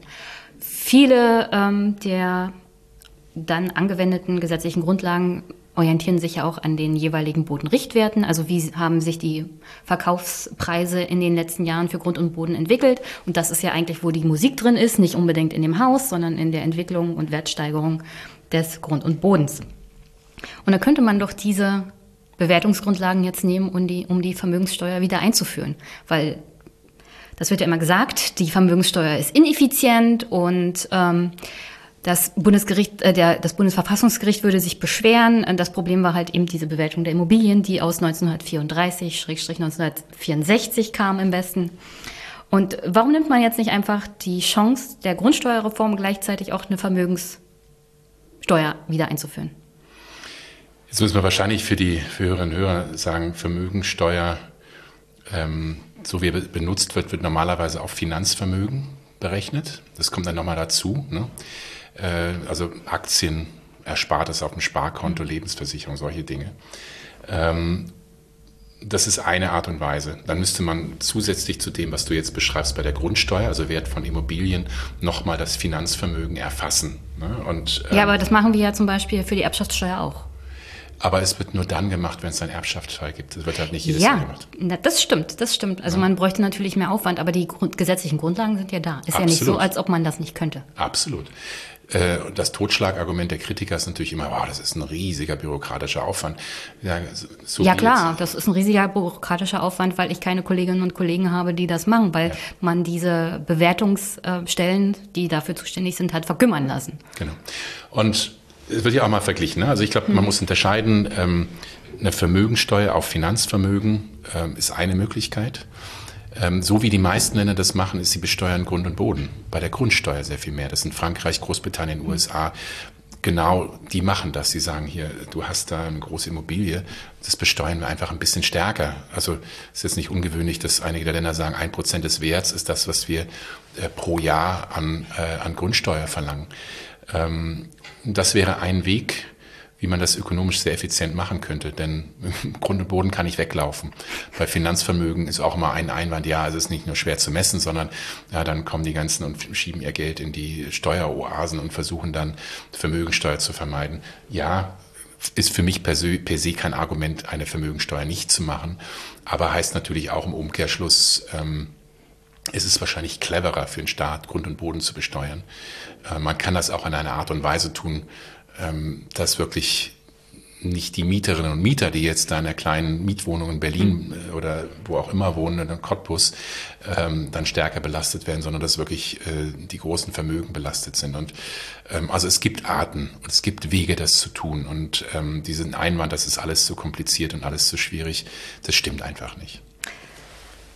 Welche Auswirkungen hatten jetzt eigentlich die Pandemie auf die Vermögensverteilung in Deutschland gehabt? Ähm, Weil äh, wir brauchen ja ein Argument zu sagen, also so eine Vermögensabgabe, Vermögenssteuer ist jetzt sinnvoll. Und da könnten wir jetzt sagen, die Pandemie ist ein gutes Argument dafür. Die Pandemie ist ein sehr gutes Argument dafür. Die jetzt mal als ein oder als mal als zwei Beispiele genommen. Ähm, die Milliardäre in Deutschland, also die, die mit mehr als einer Milliarde Euro Vermögen haben in der, die Deutschen haben in der Pandemie über 100 Milliarden Euro zusätzlich an Vermögen aufgebaut. Weil Immobilien im Wert gestiegen sind, weil Aktien im Wert gestiegen sind, Unternehmenseigentum. Ähm, und gleichzeitig hat der Staat sich um 300, 400 Milliarden zusätzlich verschuldet. Also der Staat nimmt Schulden auf. Das sind letztlich deine und meine Steuergelder implizit, ne, was wir in der Zukunft dann mehr an Steuern zahlen müssen oder, oder weniger an Leistung zurückbekommen. Aber dann gibt es eben diese eine superreiche Gruppe, die hat davon ein Drittel Prinzip an Wertzuwachs gehabt. Ja? Und das zeigt so diese, ne, also es, es geht mir nicht um Neid, es geht mir auch nicht im Buch, sondern mich, für mich geht es vor allem wirklich um die Frage, wie macht man, wie verteilt man eine Last und wie macht man das auch ökonomisch sinnvoll? Und in dem Fall zu sagen, hier, da haben einige über 100 Milliarden zugelegt, aber nee, nee, die dürfen wir bitte jetzt nicht dafür besteuern, sondern wir müssen die, die, die im Prinzip die äh, 300, 400 Milliarden Euro da äh, die Staatsverschuldung sta äh, gerade stehen müssen, also häufig eben auch Arbeitnehmerinnen und Arbeitnehmer, die kein Vermögen haben, die in Kurzarbeit waren, weniger Geld bekommen haben oder die fast eine Million MinijobberInnen, die gar keine Leistung bekommen haben und ihre Arbeit verloren haben, die müssen jetzt bitte dafür gerade stehen. Also das macht. Also da ein kleiner Einwurf, weil ja. Äh, die Irrsinnigkeit dieses Systems wird alleine an der Tatsache nochmal erkennbar, dass viele Menschen, die jetzt in Kurzarbeit waren, wegen dem Progressionsvorbehalt das erste Mal Steuern nachzahlen mussten, obwohl sie weniger verdient haben. Ja. Also da, da, da wird die, der Irrsinn dieser Besteuerungssystematik in Deutschland nochmal richtig erkennbar. Ja, nee, absolut. Und ähm, also das, ne, zu deiner Frage zurück, eine Art und Weise wäre zu sagen, komm, ähm, es gibt Gewinner. Äh, und wieso sollen jetzt nicht auch die großen Vermögen, die jetzt noch zugelegt haben, nicht stärker besteuert werden?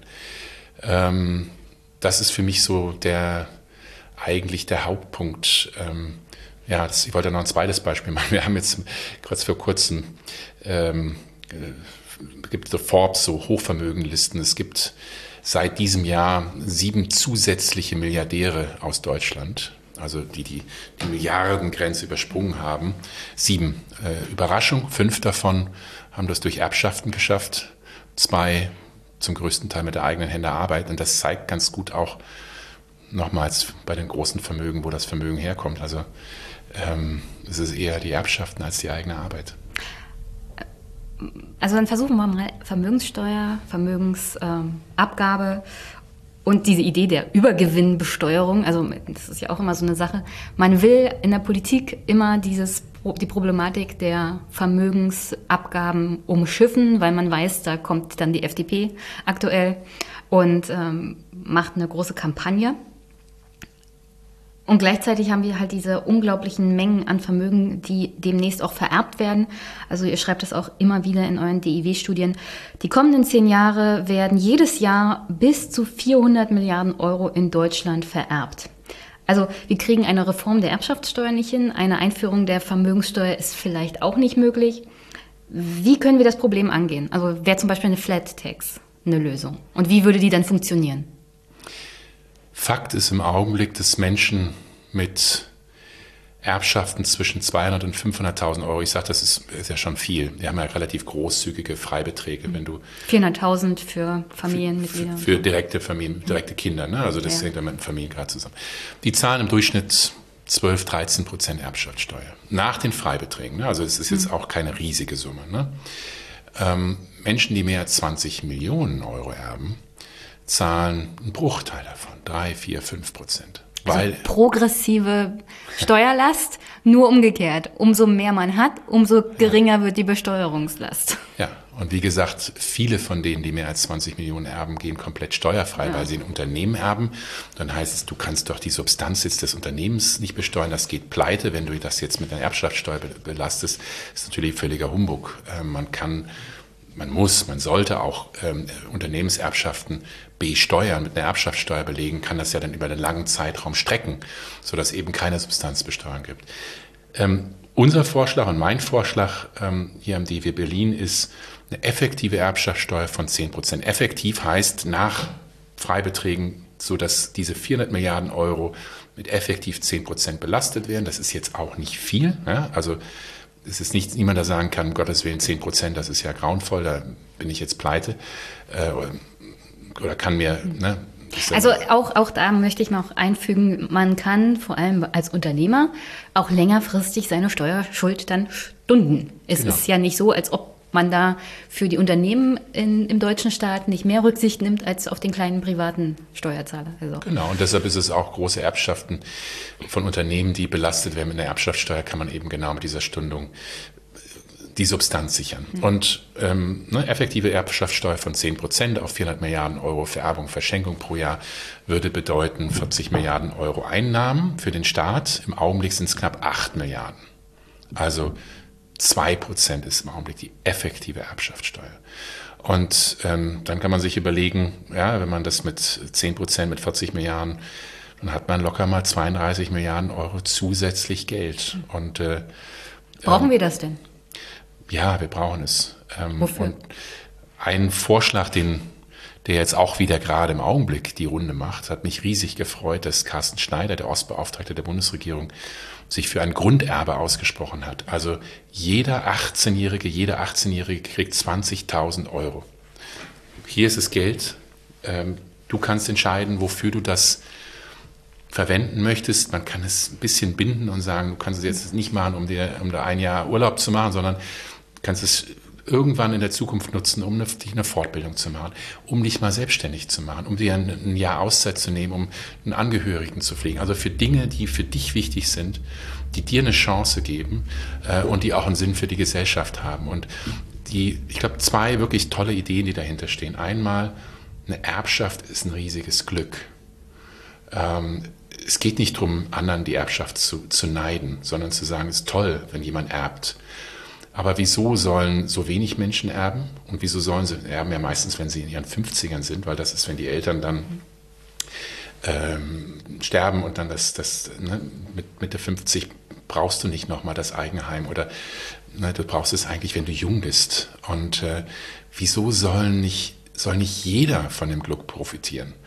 Und jetzt nehmen wir mal 20.000 Euro. Wir haben so einen Jahrgang von 700.000, 750.000 die so einen Jahrgang ausmachen. Das heißt, 750.000 äh, mal 20.000 Euro wären ungefähr 15 Milliarden Euro mehr ne? und 32 Milliarden Euro mehr Einnahmen durch eine vernünftige äh, Erbschaftssteuer. Vernünftige Erbschaftssteuer.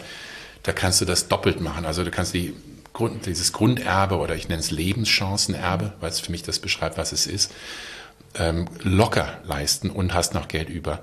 Und das wäre so eine Idee zu sagen, toll, wenn Menschen erben, ich gönne es jedem, aber wieso soll nicht jeder das Glück haben und vor allem auch Generationengerechtigkeit. Wieso sollen wir nicht jungen Menschen bessere Startchancen geben und das dafür nutzen.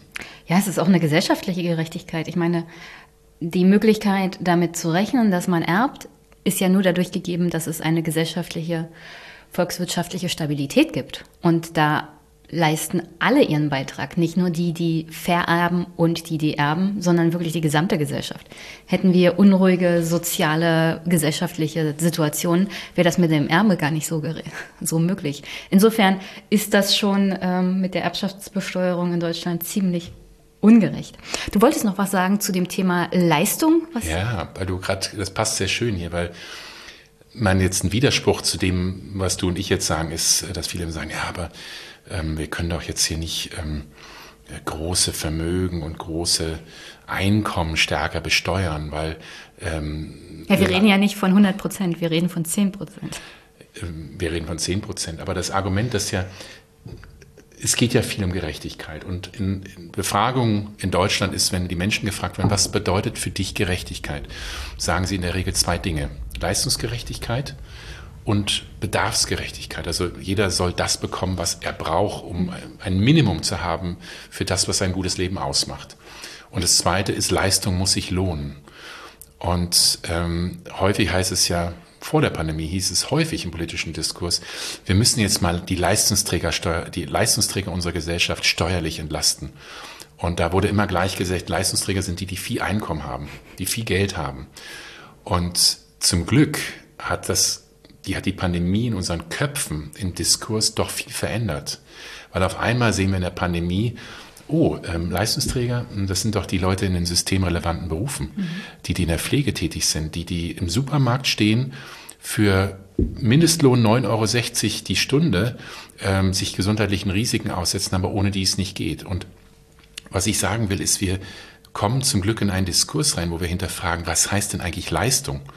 Und du kannst doch Leistung nicht mit hohen Einkommen gleichsetzen, sondern Leistung ist häufig, sind Menschen, die eben einen, Wert für eine Gesellschaft erbringen, wie zum Beispiel in der Pflege, im Gesundheitsbereich, ähm, Betreuerinnen, Betreuer in, der, in den Kitas, in sozialen Berufen, die wenig Geld verdienen, aber eine riesige Leistung erbringen. Und ich glaube, das ist total wichtig, auch im Steuersystem zu verstehen, ähm, wenn wir wirklich LeistungsträgerInnen entlasten wollen, dann geht es nicht, Menschen mit hohen Einkommen oder hohen Vermögen zu entlasten, sondern geht es darum, Menschen, ähm, die eine große Leistung für die Gesellschaft bringen, äh, zu entlasten. Und dann kommen wir in eine ganz andere Diskussion und ich glaube, dann würde auch keiner mehr eine Erbschaftssteuer hinterfragen.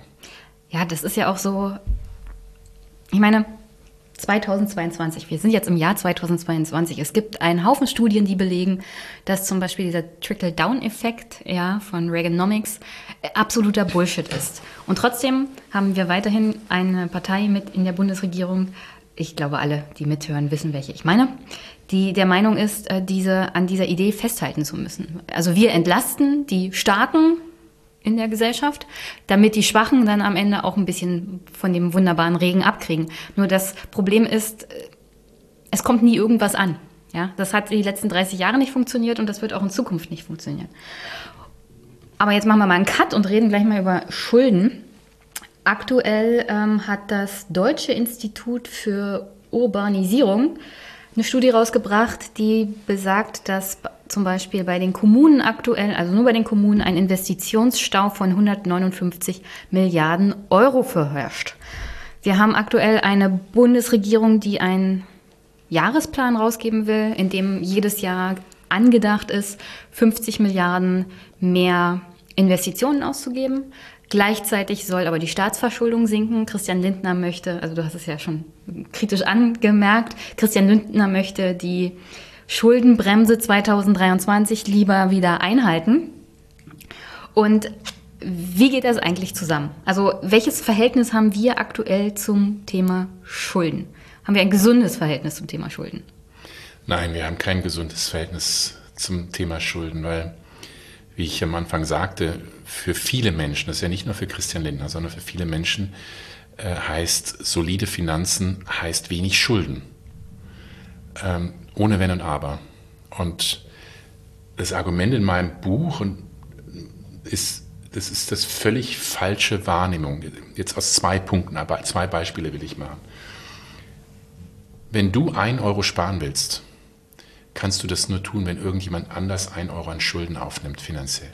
Ja, wenn du ein Euro auf dieses Sparkonto legst, das macht jetzt für die Bank nur Sinn, wenn sie sagen kann, ich nehme den Euro, im Augenblick kriegst du keine Zinsen, aber normalerweise kriegst du Zinsen, gib den einen Euro an irgendjemand anders weiter, der ein Haus bauen will oder ein Unternehmen, was investieren will. Also Schulden ist nur durch Sparen überhaupt möglich. Das ist schon mal der erste Punkt. Der zweite Punkt, der mir wichtig ist, die Frage sollte nicht sein, wie viel Schulden hat der Staat oder wie viel Schulden hast du als Bürgerin, sondern die Frage ist, was machst du mit dem Geld? Und das fehlt in der Diskussion. Und du hast es eben angesprochen. Bei den Kommunen gibt es einen Investitionsrückstand von 100 oder Rückstau von 159 Milliarden Euro. Ja, das sind praktisch offene Schulden, die man aufnehmen müsste, die aber keine Schulden sind, weil ähm, das Institut hat das auch aufgeführt, das sind Investitionen in den Erhalt und Bau von Schulen, ja, genau. von Straßen, ÖPNV, alleine bei Verwaltungsgebäuden, um die instand zu halten, fehlen 19 Milliarden. Dann geht's um Wasser, um Kitas, da fehlen 10 Milliarden, Kultur, Feuerwehr. Wäre ganz geil, wenn man eine hat und die Gebäude funktionieren und die, die auch Autos, äh, die Feuerwehr Autos, dass die auch auf dem neuesten Stand sind. Ich weiß noch, wie wir zum Beispiel in Brandenburg immer wieder bei der Freiwilligen Feuerwehr Gerätschaft aus den 60er Jahren hatten und jetzt wird das Stückchen für Stückchen angeschafft. Ähm, ist wichtig, damit uns in Brandenburg vor allem bei den Dürreperioden nicht der halbe Wald abfackelt und dann auch noch die Anwohner bedroht. Dann fehlen Investitionen in Wohnungen, Gesundheit, Sport, also alle diese wirklich wichtigen Sachen, die die gesellschaftliche Funktionieren überhaupt erst möglich machen. 159 Milliarden fehlen und dafür müsste man eigentlich Schulden aufnehmen, aber man kann auch sagen, das ist eine Investition. Eben. Und ähm, die 159 Milliarden Euro, die fehlen, die werden ja als, äh, als was Gutes dargestellt in der Bilanz. Oh, der Staat hat 159 Milliarden Euro weniger Schulden. Also wann ist das jetzt gut oder ist das schlecht? Und Würde Christian Lindner die Schulden aufnehmen? Ähm, Nein, dann müsstest du ihn fragen. Ich glaube, er wird jetzt sagen, das ist das Problem der Kommunen. Die müssen halt besser haushalten. Und da, da fängt es dann halt eben an. Dazu haben wir auch eine Reihe von Studien hier am DW Berlin gemacht, die zeigen, das sind ja nicht irgendwelche Kommunen, sondern wir haben ähm, ein massives Süd-Nord-Gefälle. Kommunen in Bayern, Baden-Württemberg, vielen Teilen von Hessens äh, haben es richtig dicke, haben große Überschüsse, ähm, können sich tolle neue Investitionen leisten. Aber dann ähm, gehen wir nach Nordrhein-Westfalen Teile von Rheinland-Pfalz, von Niedersachsen. Äh, und da haben die Kommunen so hohe soziale Abgaben, so Ausgaben, äh, Wohngeld beispielsweise, wo sie gar keinen Einfluss drüber haben. Wenn in deine Kommune ganz viele Menschen ziehen, die Anrecht auf Leistung haben, dann musst du das als Kommune leisten. Und du kannst nicht sagen, nee, ich habe das Geld nicht. Und das zeigen unsere Studien. Viele Kommunen ähm, haben nicht die Möglichkeit, äh, nicht weil sie nicht wollen oder weil sie irgendwie schlecht haushalten, sondern weil sie einfach Verpflichtungen haben, die sie nachkommen müssen. Und dann fehlt das Geld für Investitionen, eben langfristige Investitionen. Dann kommt man eben in den Teufelskreis.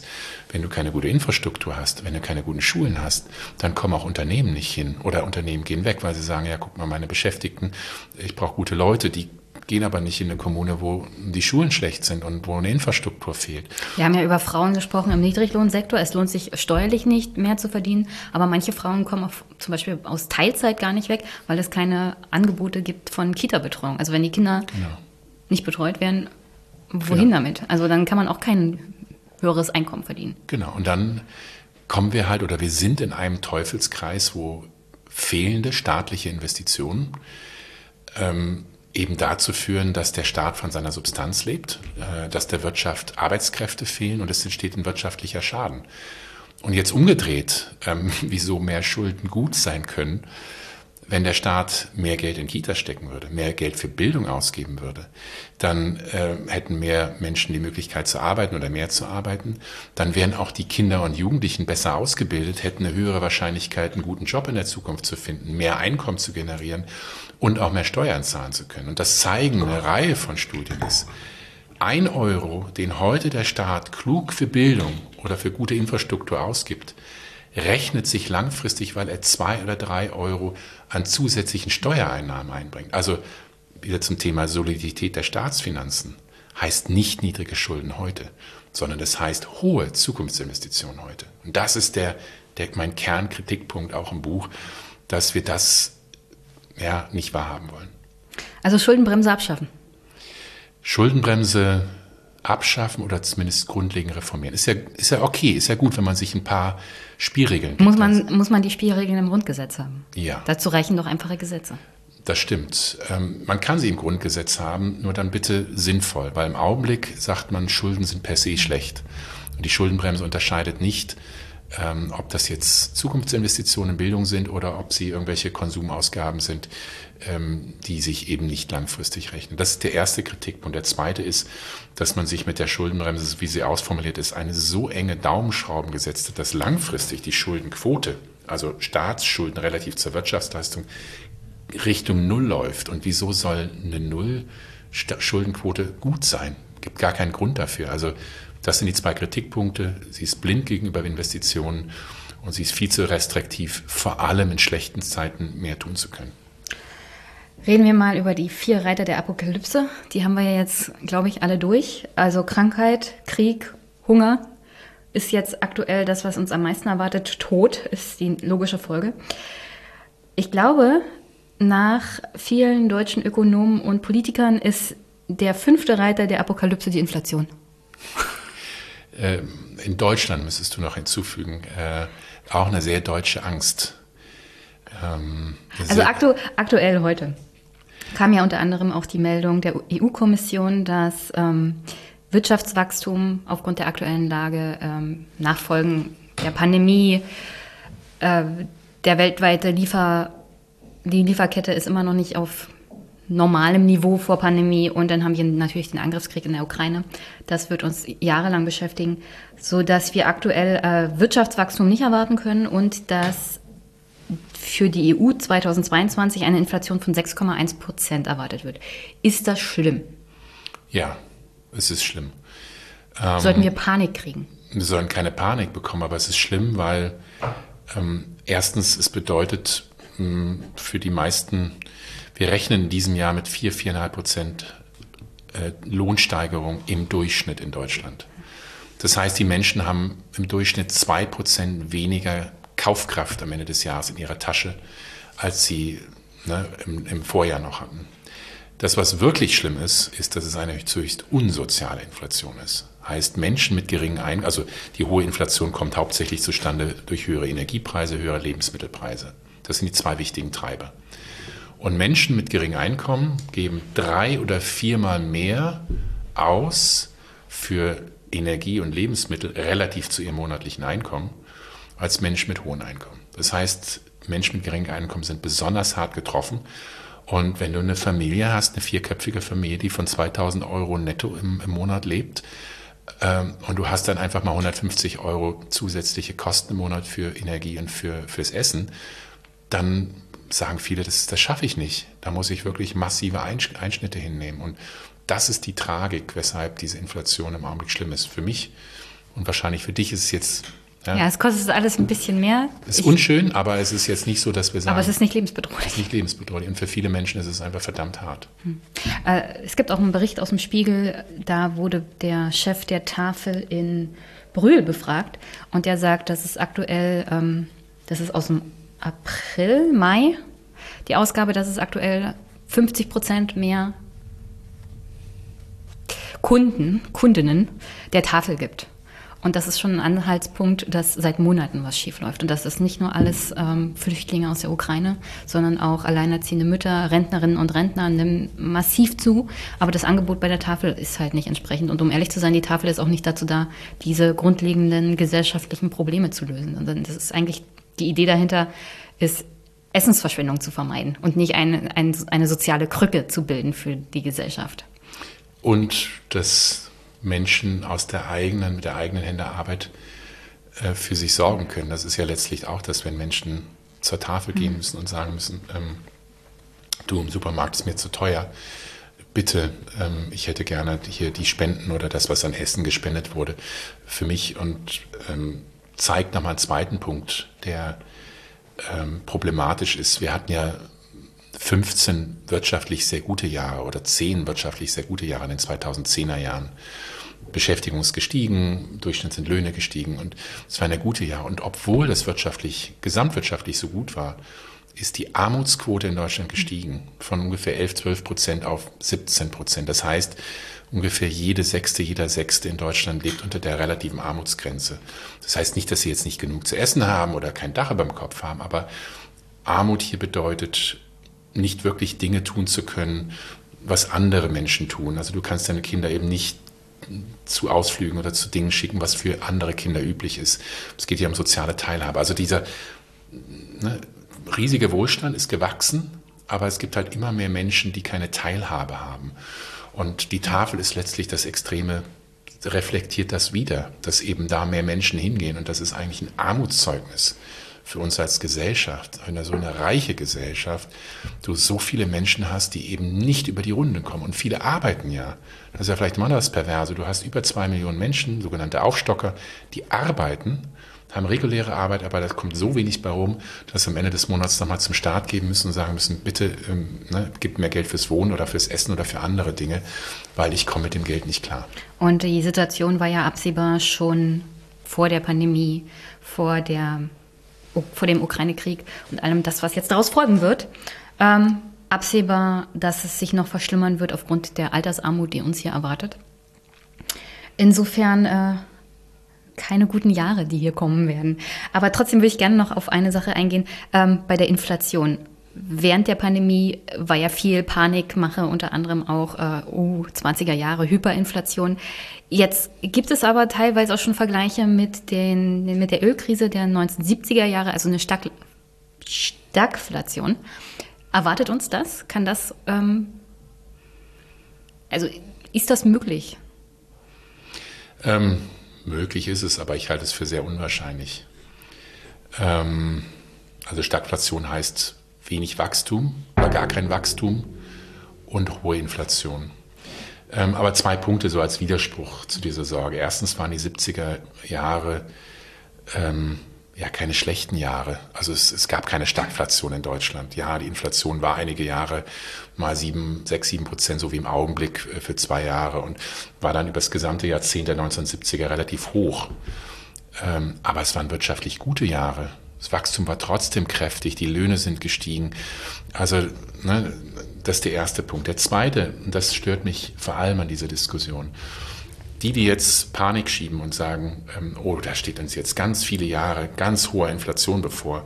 Wenn, wenn, wenn ich sie frage, sage, was ist denn Ihre Sorge genau? Also Energiepreise werden ja nicht jedes Jahr um, um 30 Prozent steigen. Also das ne, durch, ist jetzt durch einen Krieg und Pandemie verursacht. Dann sagen, ja, ja, aber jetzt kommen wir doch in eine Lohnpreisspirale. Hm. Ne, jetzt, also äh, kleiner Hinweis, es wird gerade gestreikt in Brandenburg für bessere Bezahlung von Kita-Personal zum Beispiel. Ja, und dann sagen die Leute, oh Gott, das ist doch grauenvoll. Jetzt kommen dann die, jetzt wollen dann da die Gewerkschaften 10, 15 Prozent mehr Löhne haben und dann, oh Gott, und dann, dann, dann. Dann haben wir bald 10 Prozent Inflation. Ja, so das Argument ich störe mich an dieser Diskussion, weil erstens ähm, sehen wir das nicht. Ja, es fordert niemand, also keine Gewerkschaften hier 15 Prozent Lohnerhöhung. Wir rechnen. Die ja, Gewerkschaft würde ich beitreten.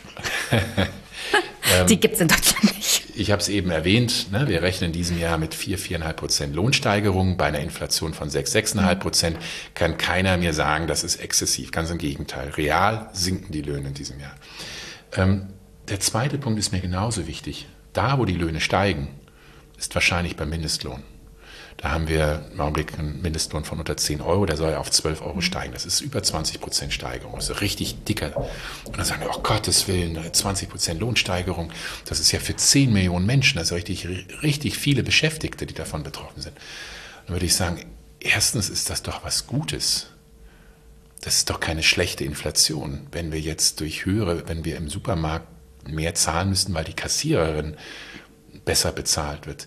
Äh, ist doch nichts Schlimmes, wenn wir jetzt für unseren Kaffee im Restaurant irgendwie nicht 1,80, sondern 2,20 zahlen müssen, weil die Bediensteten besser bezahlt werden. Und ne, also ist ja auch eine Gerechtigkeitsfrage. Ist eine Gerechtigkeitsfrage. Und das ist ja sagen, im Endeffekt nur eine Untergrenze für Lohn. Genau. Und was ich sagen will, ist, was wir im Augenblick erleben mit höheren Energiepreisen, ist eine schlechte Inflation, weil es die sozial Schwächsten am härtesten trifft und Putin davon profitiert. Jetzt mal ganz knapp gesagt. Ähm, aber es gibt eben auch etwas wie eine gute Inflation, nämlich dann, wenn Menschen mit geringem Einkommen dazu würde ich jetzt auch Kita, äh, ähm, Personal. Personal, Fachpersonal zählen, äh, jetzt nicht Mindestlohn bekommen, die bekommen schon einiges mehr, aber ich glaube, wir sind uns alle einig, dass sie deutlich mehr verdienen. Und Care-Arbeit haben wir aus der Pandemie gelernt, bitte. Genau. Und Wird besser bezahlt in Zukunft. Ja, und wenn dann, und ne, wir rechnen, dass der, jetzt mal als Beispiel mhm. Mindestlohn, dass durch die Erhöhung auf 12 Euro die Inflation um 0,3 bis 0,4 Prozentpunkte steigen könnte. Ist das wirklich ein Problem? Also, ne, ich glaube, wir sehen, das ist wirklich so ein, ähm, ist wieder so ein typisches Lobby- Argument, ähm, ne, wir möchten bitte nicht höhere Löhne zahlen müssen, äh, weil sonst kommen wir doch hier in eine Panik von, von Lohnpreisspirale.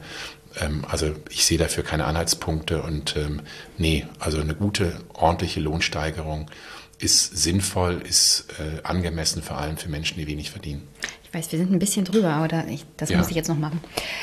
Du hast in einem Interview gerade erst gesagt, steigende Preise erwartest du für die nächsten fünf bis zehn Jahre. Zeitgleich, hast du ja gerade erwähnt, ist das eine zutiefst unsoziale Inflation. Muss der Staat was tun? Und was kann er tun? Kurzfristig über die nächsten ein bis zwei Jahre muss der Staat helfen, die am härtesten getroffenen Menschen durch die Inflation abzusichern.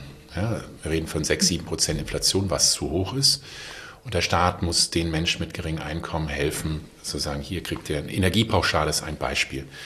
Ähm, 300 Euro mehr, gut, es ist nur einmalig, man würde sich wünschen, dass es mehr ist, äh, dass auch vor allem mehr Menschen mit geringem Einkommen davon profitieren. Das ist eine sinnvolle Maßnahme. Zweitens, wenn man jetzt über die nächsten fünf bis zehn Jahre redet, dann rede ich jetzt nicht von 7% Inflation, sondern vielleicht von 3% oder 4% Inflation. Und ähm, ähm, ähm, das ist jetzt nicht unbedingt schädlich. Und viele ähm, oder viel, worauf wir uns einrichten müssen, ist, dass die, ähm, dass die Inflation ähm, auch gerade aus demografischen Gründen steigt. Ja, also wir werden ganz viele Menschen haben, die in Rente gehen. Es fehlt schon jetzt Arbeitskräfte und weniger Arbeitskräfte heißt letztlich ähm, einen höheren Druck, dass Löhne steigen. Und ähm, also lange Rede, kurzer Sinn, fünf bis zehn Jahre mit drei Prozent Inflation, wenn höhere Löhne mit diese höhere Inflation treiben, äh, wäre nun wirklich kein Problem. Okay, okay ich habe noch ein paar Hörerfragen. Ilka Juluk Hoffmann meint, ich soll dir einen Kaffee bestellen. Das hat leider nicht geklappt, aber es gab hier Wasser, Gott sei Dank. Er fragt, was ist gerechter Arbeitslohn? Gerechter Arbeitslohn ist ein Lohn, der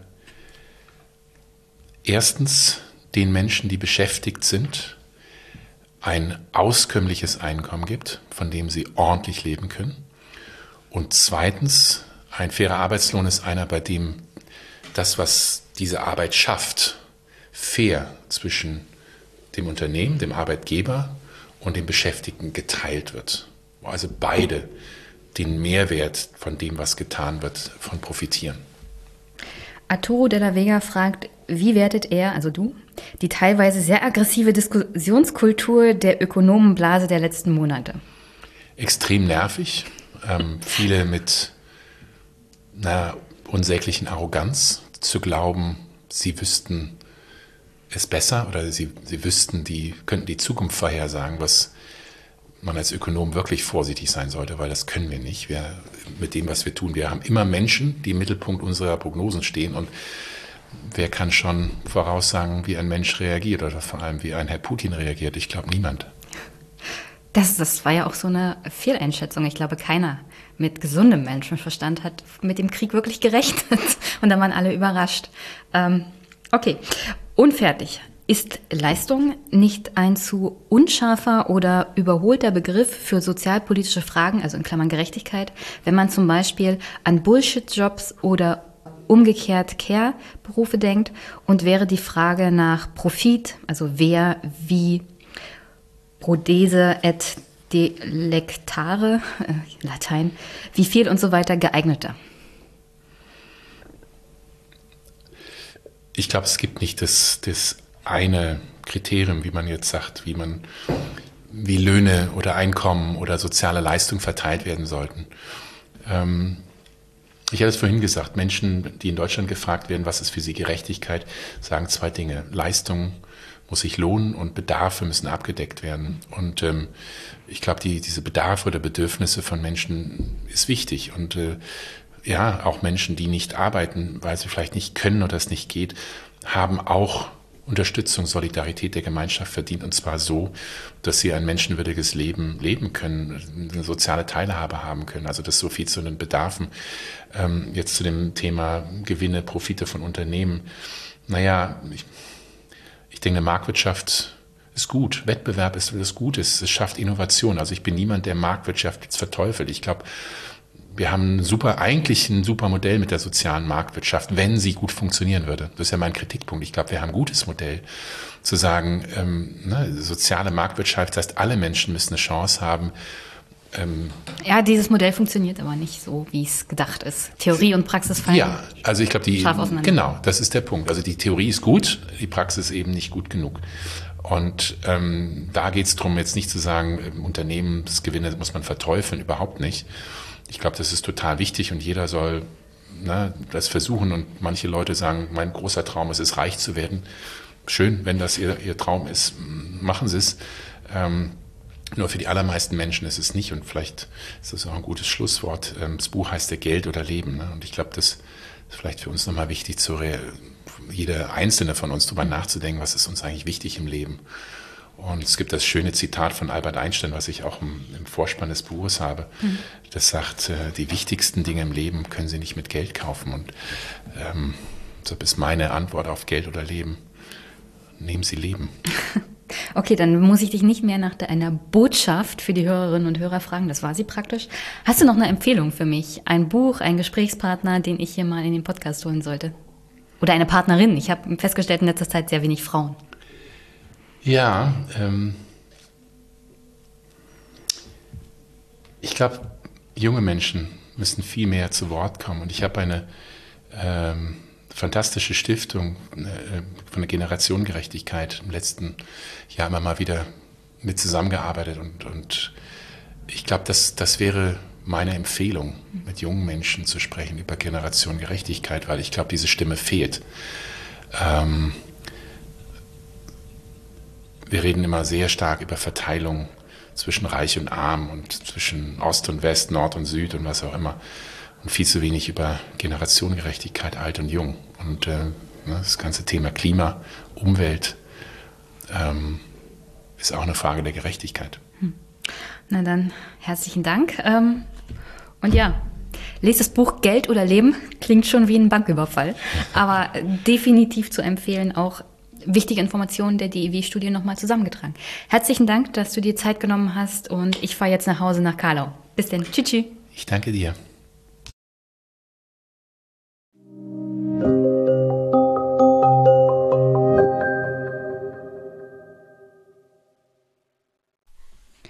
Zum Abschluss. An dieser Stelle. Ihr könnt den Podcast jederzeit unterstützen. Das wird jetzt wahrscheinlich wieder notwendiger, auch wenn ich im Zwei-Wochen-Rhythmus bin, weil ich äh, meine Gäste gerne wieder besuchen fahre. Unter anderem halt Marcel Fratscher in Berlin. Ich habe festgestellt, die Gespräche sind besser. Grundsätzlich besser, wenn die Leute einem gegenüber sitzen. An der Stelle, uh, eigentlich wollte ich heute eine Folge veröffentlichen, in dem noch ein anderes Gespräch drin ist. Es sollte da auch ein bisschen ums Erben gehen und Nazi-Millionäre und Billiardäre und Milliardäre und so. Und ich hatte ein echt geiles Gespräch, eine Stunde lang, um dann festzustellen, nachdem das Gespräch vorbei war, das erste Mal in vier Jahren, dass ich keine Sekunde davon aufgenommen habe. Mein Gast ist das netteste Wesen auf diesem Planeten. Denn er hat sich bereit erklärt, nochmal mit mir zu reden. Es ist mir schon, es ist mir schon passiert, dass ich wirklich fünf Minuten mal nicht aufgenommen habe. Aber eine Stunde. Wow, okay. Das ist übrigens der größte Horror, den ich je hatte beim Podcasten. Jedes Mal, wenn ich ein Gespräch habe, ist mein größter Horror, das nicht aufzeichnet. Und ich weiß nicht, was an dem Tag los war. Vielleicht war ich übermüdet, vielleicht waren es die Kopfschmerzen oder vielleicht war ich ein bisschen zu aufgeregt. Aber ich habe den Aufnahmeknopf nicht gedrückt. Zum Glück ja wird das Gespräch nachgeholt. Und äh, wie gesagt, David de Jong, es geht um Nazi-Milliardäre und ihre Erben und die Verstrickungen während der NS-Herrschaft und davor und danach. Ein geiles Buch. Vor allem in Deutsch. Wirklich genial. Ein wirklich geniales Buch auf Deutsch. Ich bin ja ein großer Fan von englischen Büchern auch. Äh, manchmal sind die englischen Varianten besser als die deutschen. Und es ist das erste Mal, dass ich wirklich sagen kann, nee, kauft euch das Deutsche. Ist besser. Es liest sich besser, es ist grandios erzählt. Aber die Grundlage ist natürlich von David de Jong im Englischen geschrieben. Insofern sehr gut. Ja, jetzt bin ich wieder abgeschweift. Ähm, das Gespräch wird nachgeholt, da freue ich mich schon drauf und muss sehr viel entschuldigen sagen. Zurück zum Unterstützen dieses Podcasts. Äh, ja, im Gespräch gegenüber kann mir das nicht so leicht passieren, nicht aufzunehmen, weil ich dreimal mein Equipment in dem Fall checke. Und wenn ich hier die Software habe und da ist mal was nicht gedrückt, fällt das nicht so schnell, also fällt das nicht so schnell auf, wenn mein roter Knopf auf meinem Zoom nicht leuchtet, wenn ich meinem Gast gegenüber sitze, dann fällt das schneller auf. Insofern, ja, unterstützt diesen Podcast, dann kann ich meine Gäste live besuchen und dann passieren mir solche Peinlichkeiten nicht wieder. Unterstützen könnt ihr diesen Podcast, indem ihr Teil des Superpacks werdet, der in der nächsten Folge wieder neu aufgestellt wird. Teil davon könnt ihr werden PayPal, Überweisung, Steady, meine Lieblingswunschliste, wo jede Menge Bücher drauf sind, die potenziell auch besprochen werden möchten und potenziell auch mit den, mit den jeweiligen Autorinnen. Und ja, Unterstützung ist auch, wenn ihr diesen Podcast teilt, weiterempfehlt, Feedback gebt und eine Rezension in dem Podcatcher eurer Wahl schreibt. Nette Kommentare sind immer gerne gesehen. Apropos Kommentare, könnt ihr auch schreiben unter diese Folge oder ihr schreibt mir was oder ihr schickt mir per E-Mail einen Audiokommentar, ist immer gerne gehört und gesehen. ist alles Unterstützung für diesen Podcast. Freue ich mich riesig drüber, weil, ähm, ja, der Zwei-Wochen-Rhythmus, da habe ich ein schlechtes Gewissen. Auch wenn ich den Ein-Wochen-Rhythmus gar nicht mehr weiß, wie ich den geschafft habe mittlerweile. Weil auch der Zwei-Wochen-Rhythmus echt kräftig ist. Aber vielleicht liegt es ja daran, dass ich jetzt mehr Bücher bespreche und die Vorbereitung dafür ist wirklich intensiv. Insofern, an der Stelle wünsche ich euch einen wunder wunderschönen Montag, einen wunderschönen Start in die Woche. Wir hören uns. Bis bald.